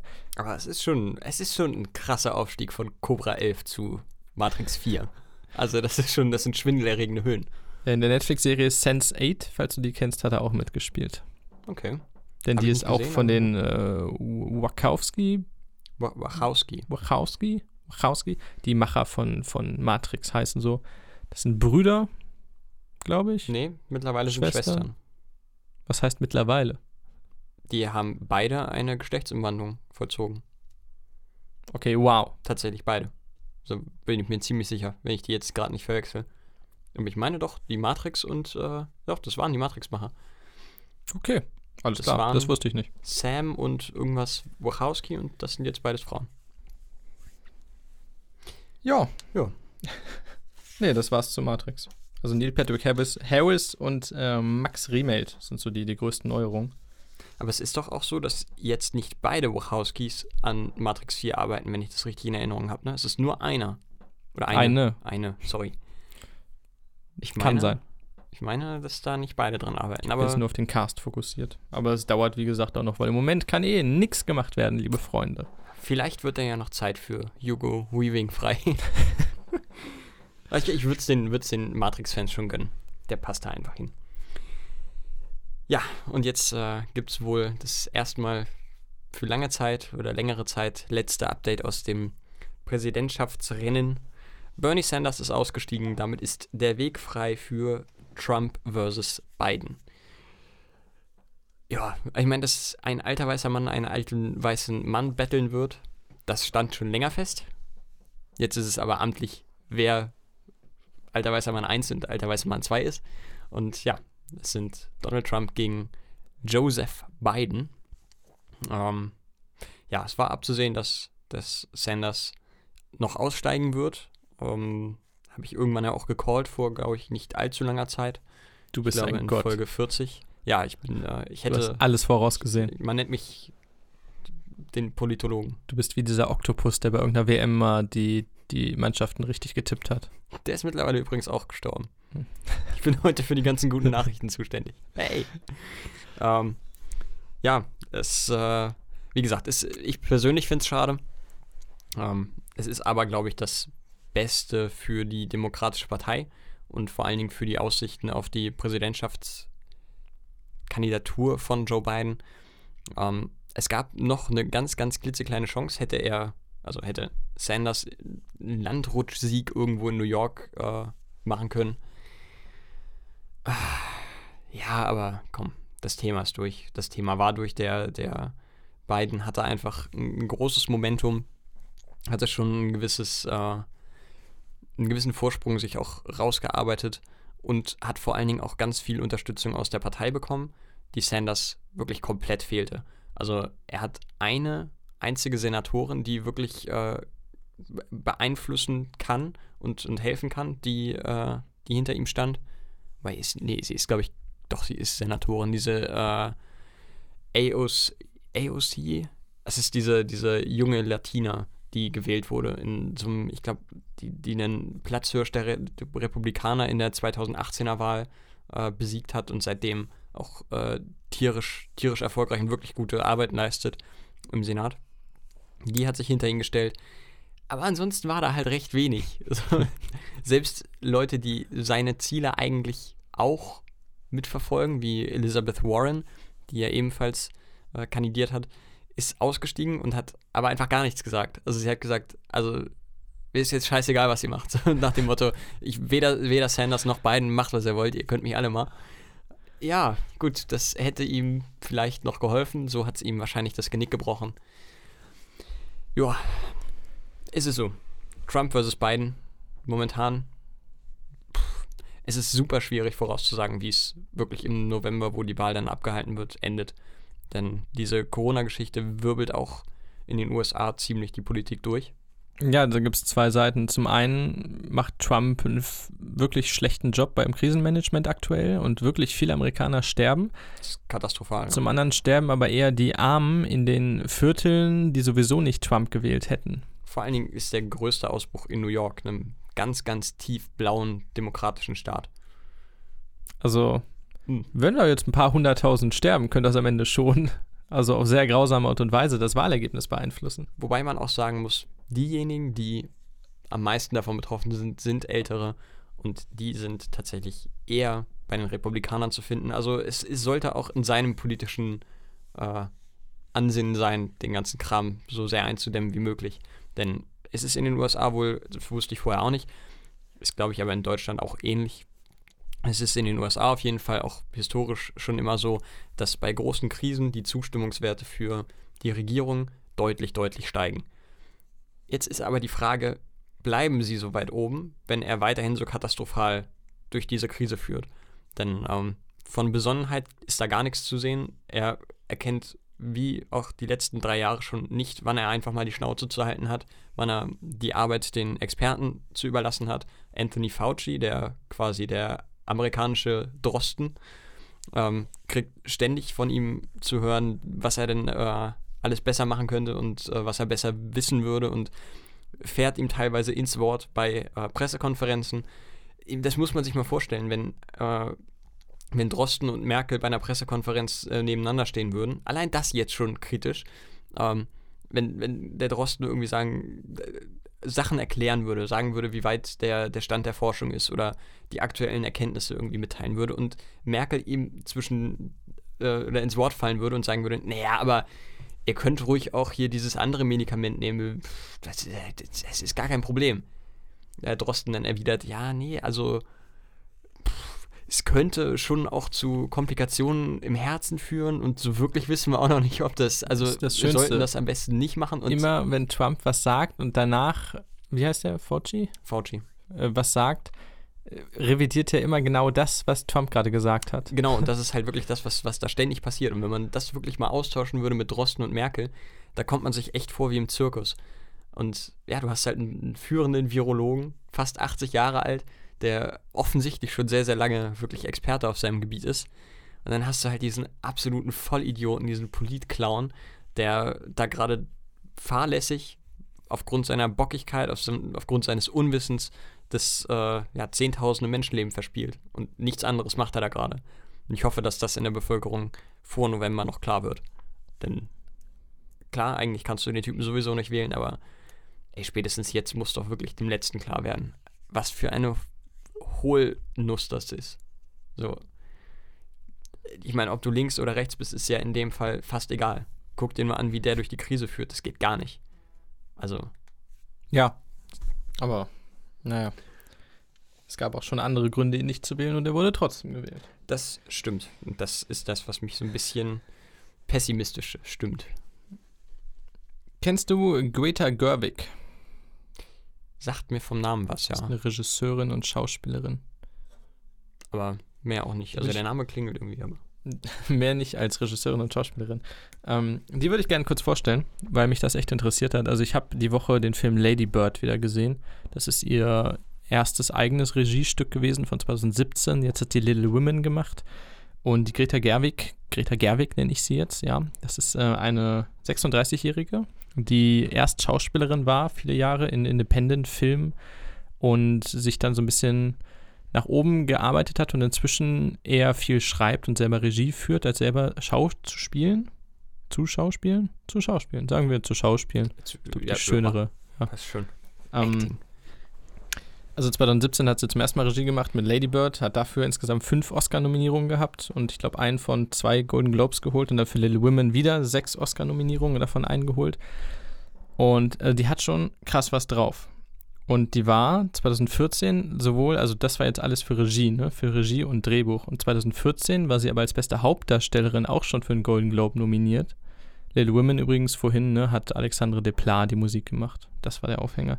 Und witzigerweise sollte sie für How I Met Your Dad die Hauptrolle spielen, also für das nie erschienene Spin-off von How I Met Your Mother. Ach, Mensch, Sachen gibt's. Das finde ich Genau. jetzt tatsächlich interessant. Und das war so kurz davor. Also du musst dir vorstellen, sie ist immer weiter hoch, immer weiter hoch und so, vielleicht so ein bisschen Richtung Mainstream gedriftet und sollte dann halt für CBS, läuft das auf CBS? Oh Gott, das weiß ich gerade nicht. Das glaub, kann gut CBS. sein. Ähm, sollte nach How I Met Your Mother ein Spin-off kommen, beziehungsweise vielleicht auch eine, ein Reboot mit How I Met Your Dad, was dann sich eher auf Frauen fokussiert, wo dann so ein bisschen halt erzählt wird, wie jemand halt den Vater kennengelernt hat. Selbe Story, selbes Prinzip, hat man überlegt, ob man es macht. Sie war für den Pilotfilm gecastet, für die erste Folge als Hauptdarstellerin, wurde dann aber fallen gelassen von CBS, hatten sie doch keinen Bock drauf. Und daraufhin ist Greta Gerwig dann hingegangen und hat jetzt zwei unglaublich erfolgreiche und auch von Kritikern hochgelobte Independent-Filme gemacht. Krass. Vielleicht wäre ihr Leben anders verlaufen. Ja, wobei ich glaube, dass sie mit, wenn sie Erfolg gehabt hätten mit der Sitcom, dass sie da deutlich, deutlich mehr verdient hätte. Das ja. Das ist die Frage, ob Geld oder künstlerische Vollkommenheit besser ist. Also wirklich, wenn du in den USA eine, ein Schauspieler bei einer erfolgreichen Sitcom bist, dann hast du einfach ausgesorgt mittlerweile. Da wird den Schaustellern, Schaustellern, hm, sind wir Auch schön. Schaustellern, wird äh, so krass die Kohle hinterhergeworfen. Also teilweise siebenstellige Summen für, für einzelne Folgen. Ist crazy. Es sind halt pro Staffel auch locker mal 25 Folgen oder so. Das ist einfach echt krank. Aber gut, wenn die ihren Job gut machen. Also, um das zu Ende zu bringen, Greta Gerwig macht nächstes Mal, glaube ich, irgendwann mal angerissen in irgendeiner Folge den Barbie-Film. Oder zumindest, man weiß nicht, ob er jetzt nächstes Jahr kommt oder übernächstes, aufgrund der aktuellen Lage. Aber sie ist, ähm, behandelt sehr viele Frauenthemen, sage ich mal. Also stellt Frauen gerne in den Mittelpunkt. Auch erwachsene Frauen, die tatsächlich was leisten, im Gegensatz zu Barbie, sage ich mal. Von daher ist es eine sehr interessante Entscheidung, einen Barbie-Film zu machen. Den schreibt sie zusammen mit Noah Baumbach. Der hat wiederum gerade Marriage Story gemacht für Netflix. Also die Hm. können beide ganz gut schreiben. Und er hat auch damals den Film gemacht, wo sie als beste Hauptdarstellerin nominiert war für einen Golden Globe. Die schreiben jetzt zusammen den Barbie-Film mit Margot Robbie in der Hauptrolle. Das, das kann ich fast nicht glauben, dass ich das sage, aber das klingt wirklich interessant. Das klingt super interessant. Wow. Barbie ist eigentlich, wenn wir, also das Lied kennen wahrscheinlich die meisten, das ist tatsächlich ein Von relativ. Aqua. Ja. Hm? Von Aqua, der Band. Ich kenne nur das Cover, aber Barbie ich kenne den Inhalt. Ähm, ist schon, ja, ist schon Plastic Girl. So. Also die Thematik bei Barbie ist grundsätzlich Spiel mit mir und so und das Übertragen auf die erwachsene Welt ist halt, du kannst alles mit dir machen und es ist eine Welt aus Plastik und aus Geld mit einer Traumvilla und Abziehbildern von Menschen. Ja. Ja, ich weiß nicht genau. Die haben ja sowieso in letzter Zeit, hat Mattel ist das, glaube ich. Ich weiß es Mhm, gar nicht genau. Kann sein. Ähm, die haben ja sowieso angefangen, Barbie so ein bisschen mehr in Richtung Realität zu schubsen und nicht mehr diese, diese komischen Ideale da zu vermitteln. Und es gibt ja auch schon elendig viele Animations-Barbie-Filme, wo ich tatsächlich auch keinen von gesehen habe. Das überrascht mich Könnte jetzt jetzt aber. überraschen, aber ähm, von daher kann ich da relativ wenig zu sagen, wie weit dieses Konzept jetzt von den ohnehin schon existierenden Filmen abweicht. Also, Aber du hast zwei äh, Schreiber und Regisseure, die sehr, sehr, sehr erwachsene Stoffe liefern, teilweise recht dramatisch. Und mit Margot Robbie äh, erstmal jemand, der aussieht wie Barbie, aber in zweiter Linie auch eine ganz, ganz hervorragende Schauspielerin. Und das könnte, wenn sie es durchziehen und äh, voll, also all in gehen, dann könnte es auch ein Oscar-Anwärter sein. das fände ich wirklich spannend. Aber wenn du es schaffst, aus, aus einem Barbie-Film oder mit dieser Vorlage auch einen, einen Film hinzukriegen, der ja, sich selbst ernst nehmen kann, der auch tiefgreifend ist, dann hast du auch einen Oscar verdient. Also ich glaube, ich könnte mir kaum eine schwerere Vorlage stellen, äh, vorstellen, die, äh, die, die schwieriger wirklich ernst zu nehmen ist. Es ist halt, es ist halt Barbie. Du musst der halt Tiefe geben, Charaktertiefe, wo fast nichts ist. Ja, ich meine, es, das ist ja quasi das Konzept von Barbie gewesen, dass du dir immer vorstellen kannst, das bin ich. Also als Ja. Kind zumindest. Ähm, schwierig. Aber gut, wer, wer soll es schaffen, wenn nicht die? Ja, äh, gestern habe ich eine ne Nachricht noch spät abends von meiner Mutter bekommen. Ähm, und mir ist fast das Herz in die Hose gerutscht, denn eigentlich sollte der Pepsi-Sirup für den Soda-Stream erst im Mai online gehen, wollte ich fast sagen, in die, in die Läden gehen. Jetzt ist es so, dass der schon ab heute, also ab dem Donnerstag, der Auf Tag der Aufnahme, verfügbar ist. Ich bin äh, gespannt, ob das eine Ente ist oder nicht. Denn das würde bedeuten, äh, meine Freundin ist tatsächlich gerade parallel, während wir hier aufnehmen, am Einkaufen im, naja, ich sag jetzt nicht den Laden. Im Rewe-Markt. Da Hm. gibt's das nicht. Ja, jetzt kann ich den Laden auch sagen. Toll. Mann, du machst das mir jedes Mal kaputt. Im Kaufland, ähm, wo es den wohl scheinbar geben soll. Das würde bedeuten, ich kann schon in der nächsten Woche ein kleines Fazit dazu abgeben. Ich habe jetzt zum ersten Mal überhaupt, ich habe die noch nie im Laden gesehen, im Rewe diese, wie heißen die, Sirupkapseln oder so, keine Ahnung. Die habe ich zum ersten Mal gesehen. Das ist ja komplett crazy. Da gibt es ja alles. Ja, Du kannst ja alles in dein Sprudelwasser machen. ja. Und äh, zum Teil schmeckt es halt wirklich gut. Also die Krass. Sprite davon, die Cola, die Mezzo-Mix, ist wunderbar. Und wenn es jetzt dann auch noch die Mirinda dazu gibt, also die, die Pepsi-Variante von Fanta, ich bin nämlich kein Fanta-Freund, Mirinda an der, äh, oder auf der anderen Seite ist allerdings echt, echt geil. Schmeckt super. Also, ich bin super gespannt. Ich bin hyped. Ich habe ich hab das im Prospekt gesehen, weil ich äh, Journalist, der ich gern wäre, äh, habe ich natürlich direkt erstmal den Faktencheck bemüht. Und es stimmt, also das wird da angeboten. Ich hoffe nur, dass es nicht ausverkauft ist. Wegen gesagt- dem ganz großen Ansturm. Ich glaube, ich habe die auch zelten sehen heute Morgen. Ich bin da vorbeigefahren. Ja, ich äh, war tatsächlich auch kurz im Überlegen, aber hab's dann verworfen. Ähm, ja, da gibt's dann vielleicht nächste Woche schon ein Update zu. Ich bin wirklich, wirklich, wirklich gespannt. Das könnte mein Leben nachhaltig verändern. Oh Gott, das wäre wirklich. Ich glaube, ich sterbe einfach. Pep, jetzt kann ich Pepsi, ohne dass ich das schleppe, schleppen muss in den dritten Stock, in dem wir wohnen, ähm, quasi immer trinken. Es ist immer da, dieses ungesunde Zeug. Und wenn dann auch noch die Milchmäuse auf unser Bestreben hin nicht mehr alle einzeln eingepackt sind, dann habe ich, glaube ich, nur noch drei Jahre zu leben. Aber Maximal. drei sehr schöne Jahre. Aber drei sehr schöne, ja. Ich bereue nichts. Ich bereue gar nichts.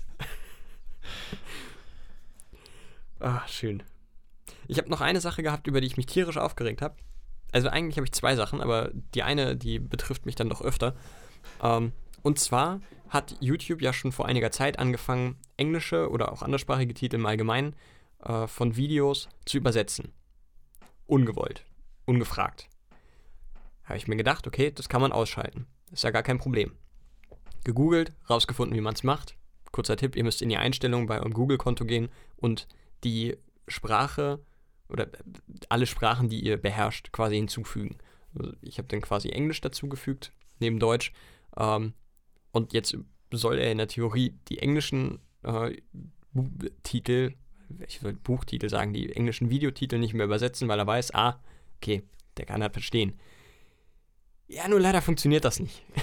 Also er übersetzt es trotzdem weiterhin und das geht mir unfassbar auf den Sack. Also ich verstehe auch wirklich den Grundsatz dahinter nicht. Es ist, es ergibt in meinen Augen überhaupt keinen Sinn. Zum einen wählt er random aus, welche Videos er übersetzt und welche nicht. Bei manchen macht das, bei manchen nicht. Das liegt auch nicht am Kanal. Selbst bei verschiedenen Kanälen macht er das random.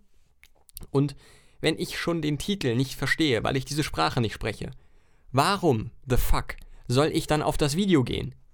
Die fangen ja nicht auf einmal an, Deutsch zu sprechen in diesem Video, wenn schon der Titel Englisch ist. So, wenn ich Englisch nicht sprechen kann, dann kann ich mir das Video auch nicht wirklich geben. Das, was soll das? Es fuckt nur ab. Ist wirklich unfassbar nervig. Nächste nervige Sache. Ich gucke gerade ganz, ganz viele äh, Videos vom Channel Vox.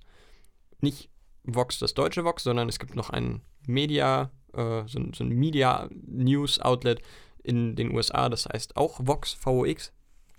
Und die haben bei ganz vielen Videos Untertitel. Die sind immer automatisch eingestellt. Immer. Und jedes Mal, wenn ich ein neues Video gucke, und die gehen teilweise auch nur drei bis vier Minuten, muss ich drei, vier Klicks machen, um diese scheiß Untertitel auszustellen, weil natürlich unten diese Bauchbinden sonst nicht lesbar wären. Es gibt keine Möglichkeit, dem von Grund auf zu sagen, Digga, ich brauche keine Untertitel. Bei jedem Video musst du diese Einstellung neu tätigen. What the fuck? Das geht mir tierisch auf den Geist. Ist das der, der große Absturz von YouTube jetzt? Ich habe das Gefühl, die Zeit ist gekommen. Ich glaube, YouTube ist tatsächlich too big to fail. Wo willst du hin? Sie machen, also ich persönlich habe damit jetzt kein Problem gehabt, aber ich äh, bemerke, dass die Werbung irgendwie mehr wird. Ich weiß nicht, ob das nur bei mir so ist, aber wirklich, wirklich krass mehr. Also Und teilweise, klar, das stellen andere ein, bla bla. Vor, nach dem Video ein, zwei Spots nicht wegklickbar, mehrere mittendrin. Es ist wirklich, wirklich krass und bei jedem Video. Es ist wirklich, wirklich, wirklich viel Werbung. Ja, es ist, also die haben die Möglichkeit halt geschaffen, noch mehr Werbung da reinzuballern, das stimmt. Das tun sie. Ja, das stimmt. Aber ich persönlich finde das nicht so schlimm, denn bei den, also ich gucke tatsächlich auch nur Videos, wo ich die Creator auch irgendwo unterstützenswert finde.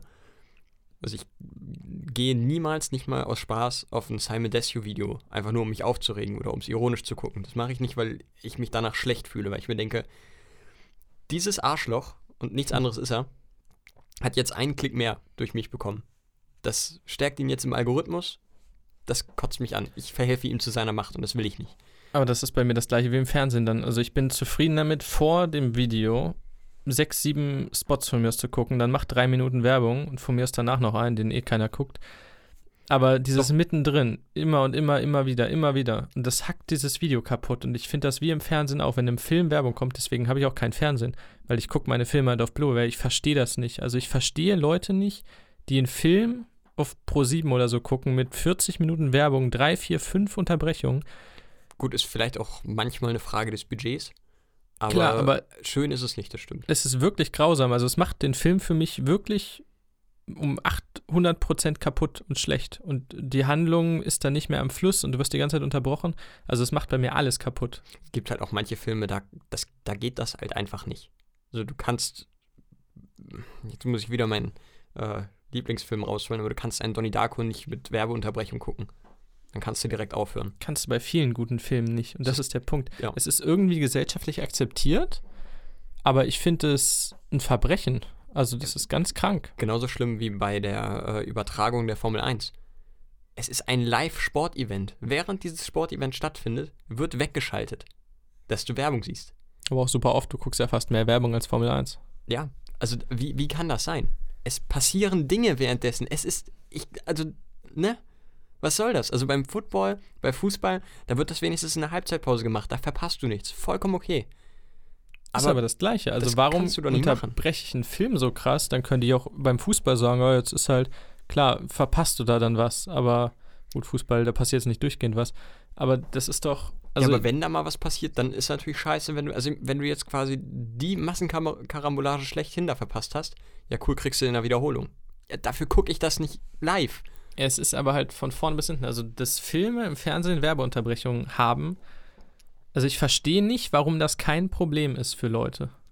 Ja, es ist, glaube ich, für jeden ein Problem, aber es ist halt ein nötiges Übel. So, Ja, klar, die müssen halt Kohle ein machen. Unding. Ja, die müssen halt mit irgendwas Kohle machen.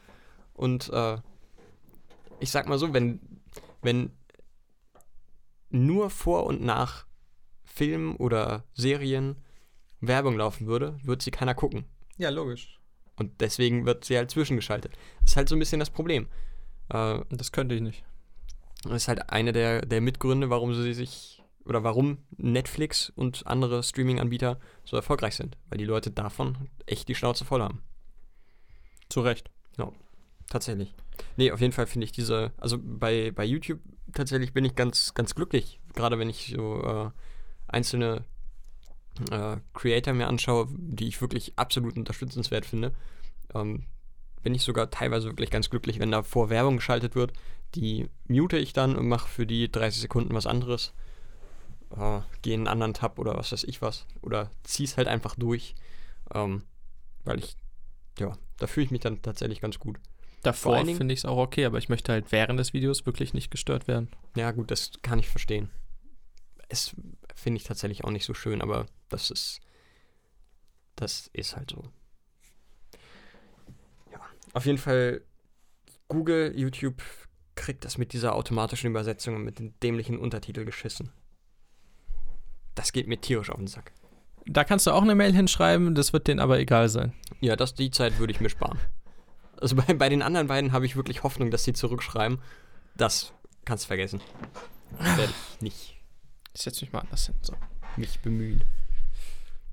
Bist du bereit? Ich bin noch nicht bereit, denn ich Oh. habe tatsächlich sogar noch drei Themen. Oh Gott, ich, Ja. ich lehne mich wieder zurück. Du kannst ihn noch zurücklehnen, genau. Und zwar sind zwei neue Podcasts gestartet. Ich habe leider bisher noch in keinen von beiden reingehört, aber ich finde das Prinzip so geil. Oh, Scrubs? Oh ja, einer von den beiden, genau. Und zwar, dann fange ich erstmal mit äh, dem anderen an. Community wird jede einzelne Folge geguckt und Joel McHale und Ken Jong, also der Hauptcharakter und äh, ein ja, Schauspieler eines Charakters, der später dann auch zu einem Mithauptcharakter wird, ähm, besprechen da die, die Folgen, während sie sich das angucken. Total geiles Ding. Und das gleiche gibt es auch für Scrubs. Und zwar mit niemand geringerem als Donald Faison und Zach Braff. Also mit JD und Turk, den beiden absoluten Hauptfiguren. Wie geil ist das denn bitte? Und es ist so gut. Also die sitzen eine Stunde, die, wie gesagt, eine Folge ist eine Folge bei Scrubs, die sie quasi durchgehen und erzählen, wie der Dreh war, was sie gemacht haben, wie das Casting war, wie sie zur Rolle gekommen sind am Anfang. Ist natürlich viel Gelaber in die Richtung. Du merkst, also das sind immer noch Jedi und Turk und die haben Bock aufeinander, die haben Bock auf Scrubs. Und das dauert, glaube ich, eine Stunde jetzt für die erste Folge. Eine Scrubs-Folge geht 20 Minuten. Ja, ungefähr, ja. Also die labern und labern und das ist so gut. Also es ist wirklich, wirklich gut. Wer irgendwas mit Scrubs zu tun hat und das mag, zieht euch diesen Podcast rein. Das ist wirklich, wirklich geil. Ich, also, das ist aber auch so eine Sache, dass das äh, größte Fanherz könnte sich nichts Besseres erträumen. Als dass sich die beiden Hauptcharaktere hinsetzen und einfach alle Folgen nochmal durchgucken, so ein bisschen behind the scenes labern, ein bisschen Spaß miteinander haben. Das ist so cool. Und gerade bei den beiden, weil in meinen Augen auch die Serie mit den beiden steht und fällt und es auch immer getan hat. Und man merkt einfach, dass die sich vor der Serie schon kannten und dass die auch wirklich im echten Leben einfach beste Freunde sind. Das ist ja nicht mal ein Gag oder so. Das, die sind halt wirklich beste Freunde, die feiern, Familienfeiern zusammen. Und das ist, das ist so eine, in Anführungsstrichen, Cinderella-Story in diesem kalten, von Disney beherrschten Hollywood. Ich liebe das einfach. Das ist pure gute Laune. Wunderbar. Und ich denke mal, geil. sie werden auch noch andere Gaststars dazu holen, also Co-Darsteller aus den anderen Folgen, sei es, ja, ich habe jetzt keinen Namen parat, aber die anderen Leute. Sarah Chalk oder, äh, wie heißt der, wie heißt denn hier? John C. McGinley. Dr. Cox. Wegen mir. Oh, wie geil wäre das bitte, wenn er da in Character auftaucht. Ja. Mal schauen. Oh, schön. Aber absolute Empfehlung, wenn ihr damit irgendwas zu tun habt. Genau. Wirklich geiler ich Scheiß. weiß aber leider nicht mehr, wie der Podcast heißt. Also weder bei dem Community noch bei dem äh, Scrubs Podcast, aber ich bin mir ziemlich sicher, dass ihr das durch eine Google-Suche finden werdet. Weil das ist ja gerade in der Podcast-Szene eigentlich der gehypte Shit überhaupt. Total geil. Dann komme ich jetzt ganz kurz zu einem Thema. Ich äh, habe jetzt angefangen, Hubert und Staller zu schauen. Oh, Das geht so ein bisschen in Richtung Mord mit Aussicht, habe ich das Gefühl. Äh, wir haben jetzt erstmal nur die ersten beiden Folgen geguckt, um mal zu schauen, ob wir da reinkommen, weil mit Aussicht echt so eine kleine Lücke reingerissen hat. Die versuchen wir jetzt irgendwie mit anderen Comedy, also mit deutschen Polizei-Comedy-Serien zu stopfen.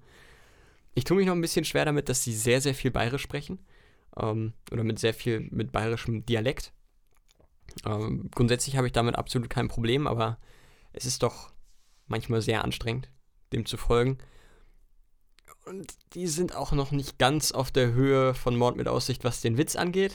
Ich glaube auch nicht, dass sie es äh, schaffen, da ranzukommen, aber es ist auch vielleicht ein bisschen zu hohe Messlatte, die man da dann legt. Aber vielleicht ist es ja so als Substitut eine ganz nette Geschichte. Wer weiß. Ich weiß allerdings, dass das besser ist als etwas, was mich neben den YouTube-Untertiteln und äh, YouTube-Videotiteln äh, genervt hat. Eine Sache, es gibt ja diese Top 10 auf Netflix und äh, da war heute auf Platz 9 ein Comedy-Film mit Ed Helms, bekannt unter anderem aus The Office und den Hangover-Filmen. Ich persönlich finde Ed Helms einen, einen ziemlich coolen Schauspieler. Ich mag den gerne sehen. Aber holy shit, kann dieser Film froh sein, dass die Top 5 schlechtesten Filme letzte Woche dran waren. Der würde unter die Top 3 kommen. Kein Scheiß. Ich habe den nach 40 Minuten ausgemacht. Ich bin kein Mensch, der Filme ausmacht. Also wenn ich mich überwunden habe, einen anzumachen, weil es ist ja ein Commitment für fast zwei Stunden, dann gucke ich ihn eigentlich auch durch. Wenn ich ihm auch irgendwo eine Chance geben will und dann auch in der Story invested bin. Dieser Film hat mich zunehmend sauer gemacht. Ich war echt angepisst. Es ist, äh, der Film heißt Coffee and Kareem. Kareem, ein kleiner, zwölfjähriger schwarzer Junge. Ähm, Coffee, der Nachname eines Police Officers, gespielt von Ed Helms.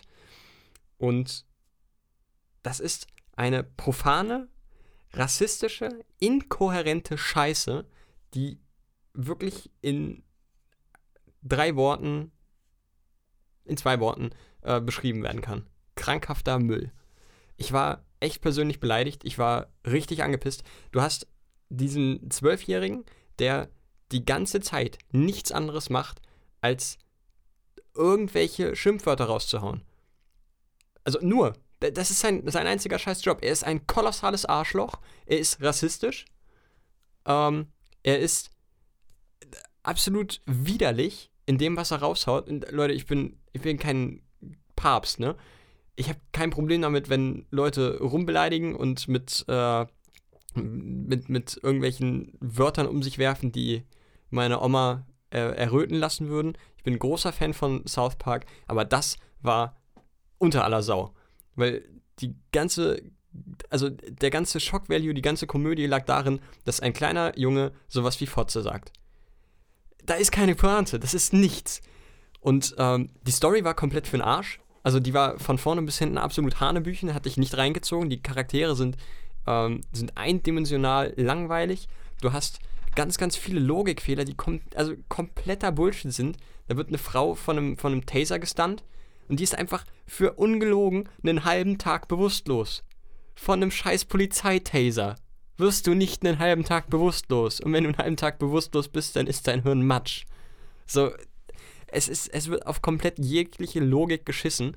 Es ist kein einziger Gag dabei gewesen, der lustig war. Ich war wirklich, wirklich angepisst. So eine Scheiße habe ich mir lange nicht mehr geben müssen. Also Coffee and Kareem, Leute, das ist auch nicht, nicht wie The Room oder so, das ist kein Trash-Film, wo man sagt, oh, ist ja witzig. Nee, tut euch das nicht an. Das ist wirklich, ihr werdet nur enttäuscht. Selbst wenn ihr mit gar keiner Erwartung reingeht, werdet ihr enttäuscht. So eine Scheiße. Ja, da ist auch die gute Laune wieder weg. Schade. Es war irgendwie so österlich idyllisch heute bis eben. nee, also echt nicht. Das, äh, ich weiß auch nicht, ich, ich finde es einfach schade, dass Ed Helms sich für so einen Dreck hergibt. Also wirklich, ich, ich weiß wirklich nicht, wer, wer da auch das Go gegeben hat. Das ist so ein bisschen wie bei Jack and Jill. Das ist so, da haben ganz, ganz viele Leute dran gesessen und niemand hat es für nötig gehalten, einmal die, die Bremse zu ziehen und zu sagen, ja, vielleicht sollten wir es nochmal überarbeiten. Oder ganz absagen. Niemand. Es wurde immer durchgewunken. Was, was geht in den Köpfen von solchen Leuten vor? Das hätte man mit dem Budget alles sonst finanzieren können. Grauenvoll. Uns zum Beispiel. Wäre auf jeden Fall sinniger. Wir kommen zur Top-Liste. Genau. Die wir aus Zeitgründen relativ schnell durcharbeiten. Hey! Hey! Äh, die Top 10 Fußballvereine haben wir ja schon erwähnt. Oh. Ich habe vier Honorable Mentions, du hast zwei. Genau. Ähm, ja, sollen wir zu der Liste noch kurz was sagen? Das, äh, wer aufmerksam den Podcast verfolgt oder uns persönlich kennt, der wird wahrscheinlich die ersten Plätze schon erraten können. Aber es geht wirklich darum, dass wir hier mal aufgerankt haben, welche Vereine sind jetzt nicht unsere Lieblingsvereine, wir sind da keine Fans von, aber die sind halt einfach sympathisch. Aus welchen Gründen auch immer. Die werden wir gleich durchkauen, die Gründe. Genau. Als Honorable Mention Nummer 1 habe ich Rot-Weiß Oberhausen tatsächlich, denn äh, ich fand das Logo immer sehr schön. Die waren ja, ich glaube, 2007, 2008 in der zweiten Liga, irgendwie so um den Dreh. Ja, bis 2010 sogar. Uh, bis 2010. Also war auch, war auch nicht nur, waren keine Eintagsfliege und haben da auch öfter mal gegen meinen Platz 1 gespielt. den ich ja jetzt noch nicht nennen darf. Ähm, ja, fand ich einfach irgendwie immer cool. Sympathisch. Der zweite Platz, der erste FC Nürnberg. Auch da die Fans einfach, finde ich persönlich recht sympathisch. Und ja, toller Verein. Gut, meine erste Menschen ist Kaiserslautern, einfach weil der Betzenberg ein geiler Name ist für ein Stadion. So, also das ist der Betzenberg, der Betzenberg bebt. Gut, der Betzenberg bebt schon lange nicht mehr und da ist auch nichts mehr. Aber ich fand den Kaiserslautern, das ist eine, eine Institution gewesen. Da kommt Miroslav Klose her. Die haben viel geleistet und sind auch tief gefallen. und die zweite Honorable Mention ist auch Nürnberg, aber nur das Nürnberg von 2006 bis 2009. Das fand ich ganz, ganz großartig. Die sind ja auch 2007 DFB-Pokalsieger geworden. Die hatten Stimmt. den äh, legendären Hildesheimer Raphael Schäfer im Tor stehen. Eine Ikone für mich immer noch. Und sie hatten schöne Trikots und sie hatten Marco Engelhardt und ich war großer Marco Engelhardt-Fan. Von daher Nürnberg, aber nur von 2006 bis 2009. Sehr, sehr spezifisch. Ja, meine zweite, Honor äh, meine dritte Honor Honorable Mention ist der VfB Stuttgart. Äh, Grüße gehen raus an den Timo, denn äh, ist einfach ein sympathischer Club mit sympathischen Fans. Und sie sind 2007, glaube ich, war es, deutscher Meister gewesen. Als Nürnberg Pokalsieger wurde, wurde Stuttgart Meister. Was für ein geiles Jahr, bitte. War Bayern, mein erstes Jahr, wo ich die, die Bundesliga intensiv verfolgt habe. Total geil. Bayern nichts gewonnen in dem Jahr. Wunderbar. Werder Tormaschine bis also waren ja Herbstmeister sogar noch. Und dann, naja, andere Geschichte. Wunderschön. Und letzte Honorable, Honorable Mention, Herrgott. Äh, der Karlsruher SC. Einfach, weil ich die Stadt Karlsruhe so geil finde und deswegen dem KSC immer so ein bisschen die Daumen drücke. Was äh, sich ein bisschen damit beißt, dass ich auch Stuttgart sehr cool finde. Hier mögen sich ja bekanntermaßen nicht so sehr. Aber den KSC finde ich auch ganz sympathisch. Dann gehe ich mit meinem zehnten Platz in den Osten, tief in den Osten, Energie Cottbus. Gott. Und ich finde Energie Cottbus ganz großartig. Ich mag das Logo, super sympathischer Verein, meistens orangenes Trikot. Auch da die Glanzzeit, auch meine Hochzeit, was die Bundesliga und den Fußball angeht, so zwischen 2006 und 2012 würde ich sagen, haben damals den FC Bayern besiegt. 2 zu 0, Erwin Skela mit einem Doppelpack, unfassbares Spiel, eines der besten, die ich bis heute gesehen habe. Großer Spaß. Oliver Kahn, glaube ich, danach mit dem Wir brauchen Eier-Ausspruch.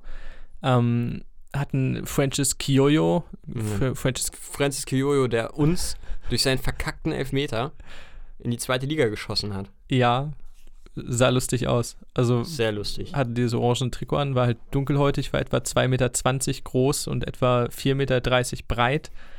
War ein unglaublicher Schrank da vorne drin, war jetzt nicht so gut, aber war ein witziger Typ. Und die hatten Tomislav Piblica als Torwart, der glaube ich Ach ja, man, also man macht sich über ihn lustig und man kann ihn auch nicht nicht mögen. Ähm, sie hatten sehr viel sympathische, bemitleidenswerte Leute. Von daher Energie Cottbus. Ja, ist passend, denn von einem Verein, der für seine rechten Fans bekannt ist, zum nächsten Verein, der für seine rechten Fans bekannt ist. Ähm, trotzdem mag ich ihn. Alemannia Aachen. Oh. Ähm, hat jetzt schon den Dynamo-Ausspruch auf den Lippen, aber okay. Dynamo-Fans sind, glaube ich, gar nicht so rechts, wie man meinen würde. Haben aber auch gute. Ja, aber nichts im Vergleich zu Cottbus. Den Verein kann ich übrigens auf den Tod nicht ausstehen. Ähm, Alemannia Aachen, weil ich äh, viel Verwandtschaft in und um Aachen habe und da viele leidenschaftliche Fans sind. Keine davon zu den Rechten gehörend, möchte ich jetzt nochmal kurz anmerken. Der alte Tivoli ähm, war fantastisch. Ja, absolut. Um, und ein wunderschönes Logo. Ich finde, mhm. Alemannia Aachen hat eines der schönsten Logos aus äh, Fußball Deutschland. Ich, also finde ich persönlich, ich liebe dieses knallige Gelb. Und ähm, ja, ich wünsche diesem schönen Traditionsverein, dass er endlich mal wieder in höhere Sphären kommt. Verdient haben sie es auf jeden Fall. Aachen super, also während sich Vereine wie Essen und Oberhausen, die aus der zweiten Liga stürzten, Traditionsvereine und sich in der Regionalliga festklammerten, ist Aachen quasi einfach an ihnen vorbeigefallen. Da gab es kein Halten mehr. Also, ja, aber ich glaube, sie sind mittlerweile wieder. Ich glaube, inzwischen sind sie wieder in der, in der vierten Liga angekommen, aber eher im unteren Mittelfeld, sage ich mal. Ja, aber auf jeden Fall, auf die werfe ich auch immer mal ein Auge. Platz 9, der FC Schalke 04. Gelsenkirchen, die knappen, meine knappen natürlich. Super, die knappen Schmiede. Finde ich großartig. Die Schalker reißen ja alles an sich. Also, wenn es halbwegs im Ruhrpott aufgewachsen ist, ist es automatisch ein Urschalker und kommt aus der Knappenschmiede. Zum Beispiel Max Meyer ist äh, von Oberhausen ausgebildet worden, Knappenschmiede. Ich glaube, Leon Goretzka, Bochumer, Knappenschmiede. alles. So alles, Ein was, bisschen die Kolonialisten des Fußballs. was halbwegs aus dem Westen Deutschlands kommt, ist automatisch seit Kindesbeinen Schalker gewesen, ist deren Meinung. Ähm, wenn man einen, einen Club aus dem Ruhrpott unterstützen sollte, finde ich, aus der Bundesliga, dann ist es für mich Schalke. Auch wenn ich nicht wirklich was gegen Dortmund habe. Aber mein Bruder war stets Schalke-Fan, nachdem meine Oma daran gescheitert war, ihm ein HSV-Kissen zu schenken und ihm stattdessen ein Schalke-Kissen schenkte. Und deshalb hatte ich immer relativ viel mit Schalke zu tun. Und die Malocha-Mentalität, die sie selten umsetzen, aber sehr oft predigen, ähm, finde ich sehr schön. Es ist, also im, im besten aller Fälle wäre es der, der Arbeiterclub aus dem Westen. Und auch wenn ich die Felddienstarena nicht besonders mag, ähm, finde ich die Aufmachung mega geil. Denn wenn, also vor dem Spiel kommt das Lied auf, auf der, nee, Glück auf der Steiger kommt im Stadion. Es ist ganz dunkel, du hast ganz viele Taschenlampen dann an und die Spieler stehen im Spielertunnel und der ist designt wie ein, wie ein alter Stollen, wie ein Kohlebergwerksstollen von innen. Und die gehen dann raus in das dunkle Stadion mit den Taschenlampen zu Glück auf und das ist wunderbar. Das wusste ich gar nicht. Krass. Ist sehr süß. Finde ich cool. Ja. Und äh, fantastisch auch damals, als Manuel Neuer zu Bayern ging. Also Manuel Neuer auf dem Fantag sang er noch mit den Fans im Chor und in den Armen liegend, ich würde nie zum FC Bayern gehen. Eine Woche später stand fest, er wird zum FC Bayern gehen. und äh, er ist dann in einem Autokorso durch die, also über den Marktplatz gefahren und ein Fan gab ihm eine schallende Ohrfeige mit, was verwerflich ist, eine Straftat und so. Aber du kannst es auch provozieren. Und Ich kann es ihm nicht unbedingt verdenken. Nee, äh, hat, war, war emotional, aber fand ich sehr schön. Du, ich äh, finde das auch heute, kann man das gerne nochmal machen. Ja, du hast ihn gerade schon angesprochen, den großen HSV, und der ist bei mir auf Platz 9. Ähm, ich finde, Hamburg, der Hamburger Sportverein, ist ein, äh, eine Institution des deutschen Fußballs, definitiv. Und allein dafür muss man ihn schon, schon irgendwo so ein bisschen respektieren, zumindest. Ähm, als Fan eines Vereins, der notorisch pleite ist, der es mit konstanter Boshaftigkeit schafft, die unfähigsten Manager und Lenker des deutschen Fußballs anzustellen und beizubehalten, während man wirklich gute Leute rauskegelt, habe ich tiefstes, tiefstes Mitgefühl für jeden HSV-Fan. Denn ich weiß, wie es euch geht. Es wird nicht besser, es wird nur schlimmer. Und äh, ich habe einfach immer Mitleid mit dem HSV. Ich kenne das Ganze, ich kenne den Spaß, den die da durchmachen. Und ähm, ja, wenn wir schon keinen Erfolg haben, dann gönne ich es wenigstens denen. Und äh, ich habe so ein bisschen das Gefühl, dass zwischen HSV-Fans und Fans von meinem Platz 1, ähm, dass da so ein bisschen, da, da herrscht viel Verständnis untereinander. Finde ich schön. Mein Platz 9, der HSV. Ja, komme ich äh, später in meiner Liste, also in zwei Wochen nochmal drauf zurück. Ähm, mein Platz 8 ist Ferenc Varos Budapest, der ehemalige Club von Thomas Doll. Der Das nicht, nee, doch, ist das nicht auch der Club von Gabor Kirai? kann sein. Gabor? Es gibt in Ungarn, glaube ich, nicht so viele gute Vereine, von daher. Ja, das stimmt. Äh, Ferenc Varos Budapest, also ich war mal in Budapest und es war eine unfassbar schöne Zeit und ich bin an einem Tage, als meine Freunde keine Zeit für mich hatten, weil sie nebenbei studiert haben, habe ich auch nicht verstanden, ähm, Das ist auch Quatsch. Das bin ist ich auch so ein Hype. von meinem Hotel zum Stadion gelatscht. Und das war echt geil. Also vorne stand eine Statue von Ferenc Puskás. Puskás gilt als einer der besten Fußballer aller Zeiten und ist vor allem einer der besten Stürmer aller Zeiten. Bis heute ist das schönste Tor des Jahres, glaube ich, das äh, FIFA Puskás-Tor oder so ähnlich. Der Puskás Award, keine Ahnung. Ist ein ungarischer Torjäger, der 54 an Deutschland scheiterte beim Versuch, die Weltmeisterschaft zu gewinnen. Ähm, Hammer, haben dieses grün-weiße Logo. Die Tasse steht immer bei mir auf der Arbeit. Aus der trinke ich meinen Kakao im Normalfall. Ist, glaube ich, auch im kompletten Stockwerk bekannt, diese Tasse. Ich hoffe. Also, definitiv. Von daher, ja, Ferenc Varos Budapest. Ich sag's auch einfach gerne, Ferenc Varos Budapest. So ein bisschen wie Hildyre Göttner-Dottir. Wie Hildur Göffner Döttir. Ja. Schön. Ja, mein Platz 8 kommt mit wehenden Fahnen und großem Lokalpatriotismus. Es ist Weiche Flensburg. Ich bin ja gebürtiger Schleswig-Holsteiner und Kiel ist mir ein bisschen. Ich habe mit der Stadt Kiel herzlich wenig am Hut. Ich bin kein großer Freund äh, dieser Stadt und ähm, wollte mir aber trotzdem, äh, hab, hab, braucht trotzdem einen Verein aus der Nähe, der einigermaßen erfolgreich ist, aber auch sympathisch. Und da fiel die Wahl dann natürlich auf Weiche Flensburg. äh, momentan in der Regionalliga Nord, vierte Liga zu finden und da auch wirklich ordentlich mit dabei. Die haben unseren Hildesheimer geholt, ne? Ja. Hab seinen Namen vergessen. Äh, Dominik Franke, der aber mittlerweile wieder zurück ist. Ja? Ja. Okay. Ich glaube, er ist das. Äh, auf jeden Fall haben die einen Hildesheimer geholt, ja, genau. Weiche Flensburg. Haben auch äh, letztes Jahr äh, um den Aufstieg mitgespielt in die dritte Liga. Also die waren tatsächlich in dieser Playoff-Runde. Was man dazu sagen muss, für diejenigen, die sich nicht so wirklich für Regionalliga-Fußball interessieren, ähm, ein Meister steigt da nicht automatisch auf, sondern muss nochmal in so eine Art äh, Relegation mit anderen, mit den anderen Meistern der anderen fünf Ligen Genau, es gibt Ligen. fünf Regionalligen.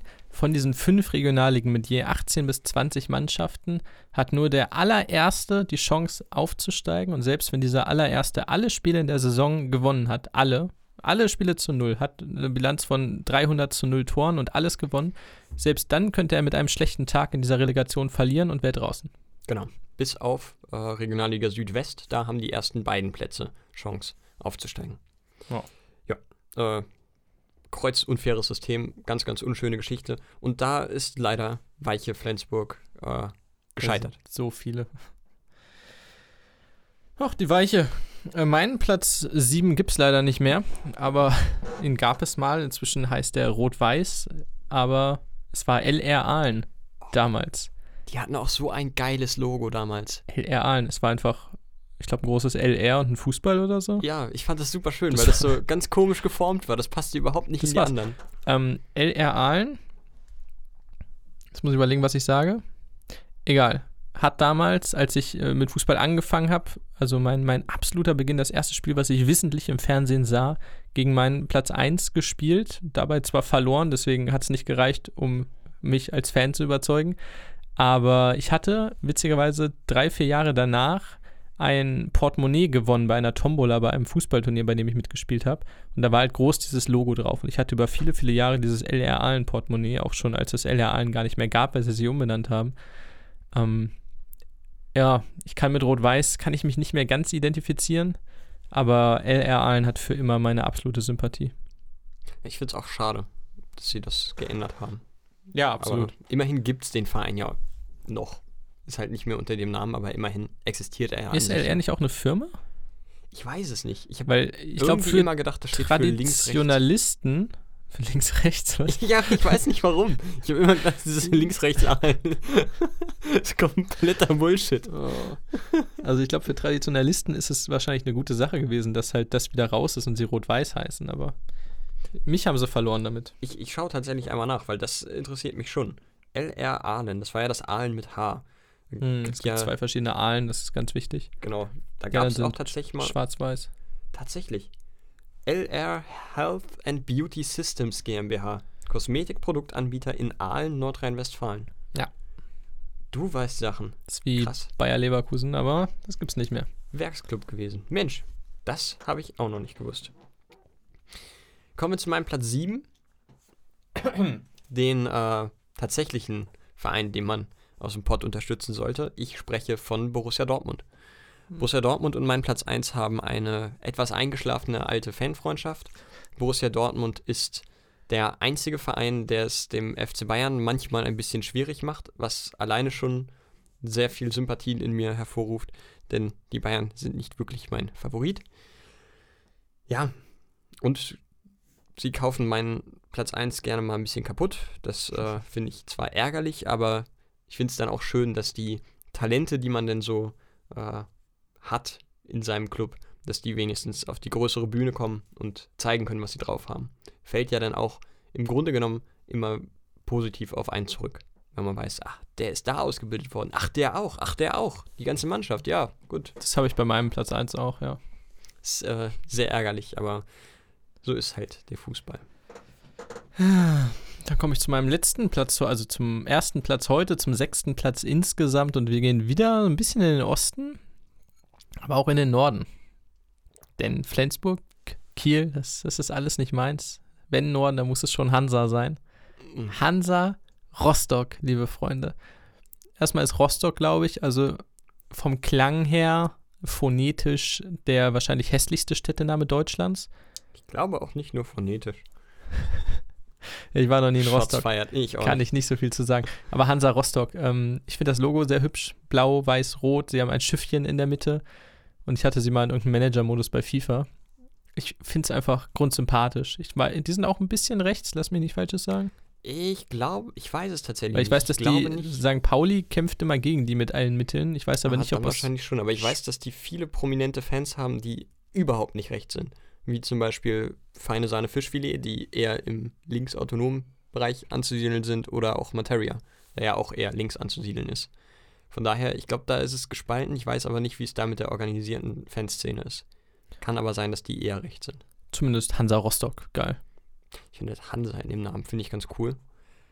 Aber das ist nicht mein Verein, weil mein Platz 1 nehme ich auch Sechs. schon mal da. Äh, Platz 6. ja, aber mein Platz 1 Ach so. äh, ich möchte noch auf deinen Platz 6 eingehen, aber der Verein, der bei mir an Platz 1 steht, hat da auch des Öfteren schon mal äh, Auswärtsspiele gehabt.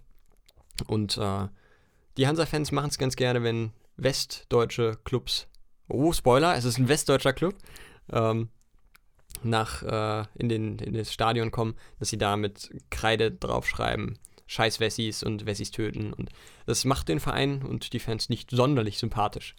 Äh, so viel dazu. Komme ich in der, nä- in der übernächsten Folge auch nochmal zu. Habe ich auch noch einen Verein. Oh Mensch, spannend, spannend. Müssten auch noch mal ein Flop 10 oder eine Flop 5 deutsche Fußballvereine machen.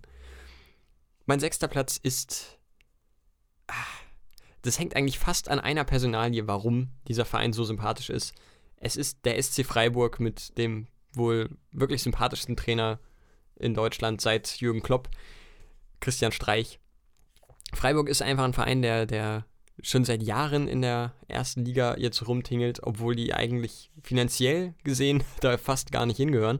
Die haben sich aber mittlerweile zu so einem Urgestein in der, in der ersten Liga gemausert, dass man sie fast kaum noch wegdenken kann.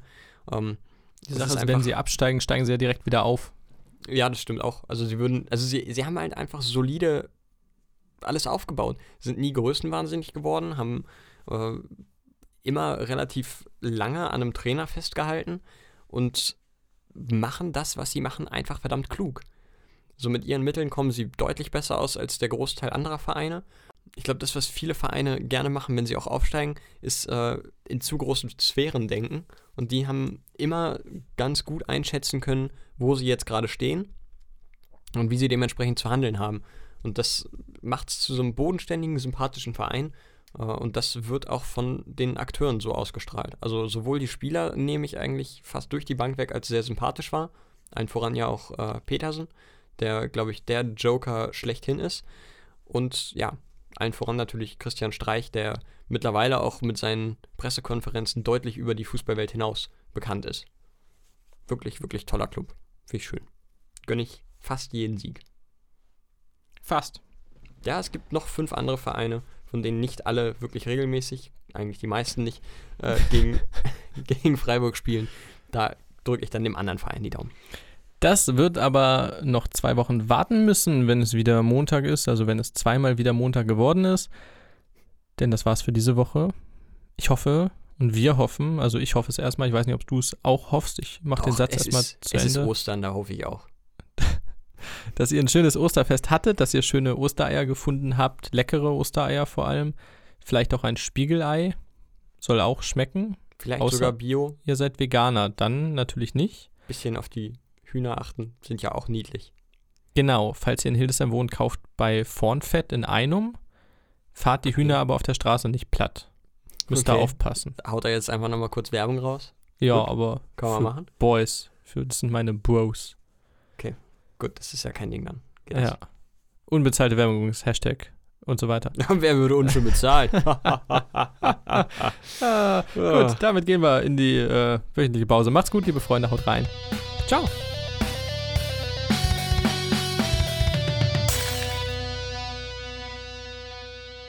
Steinwurf im Glashaus.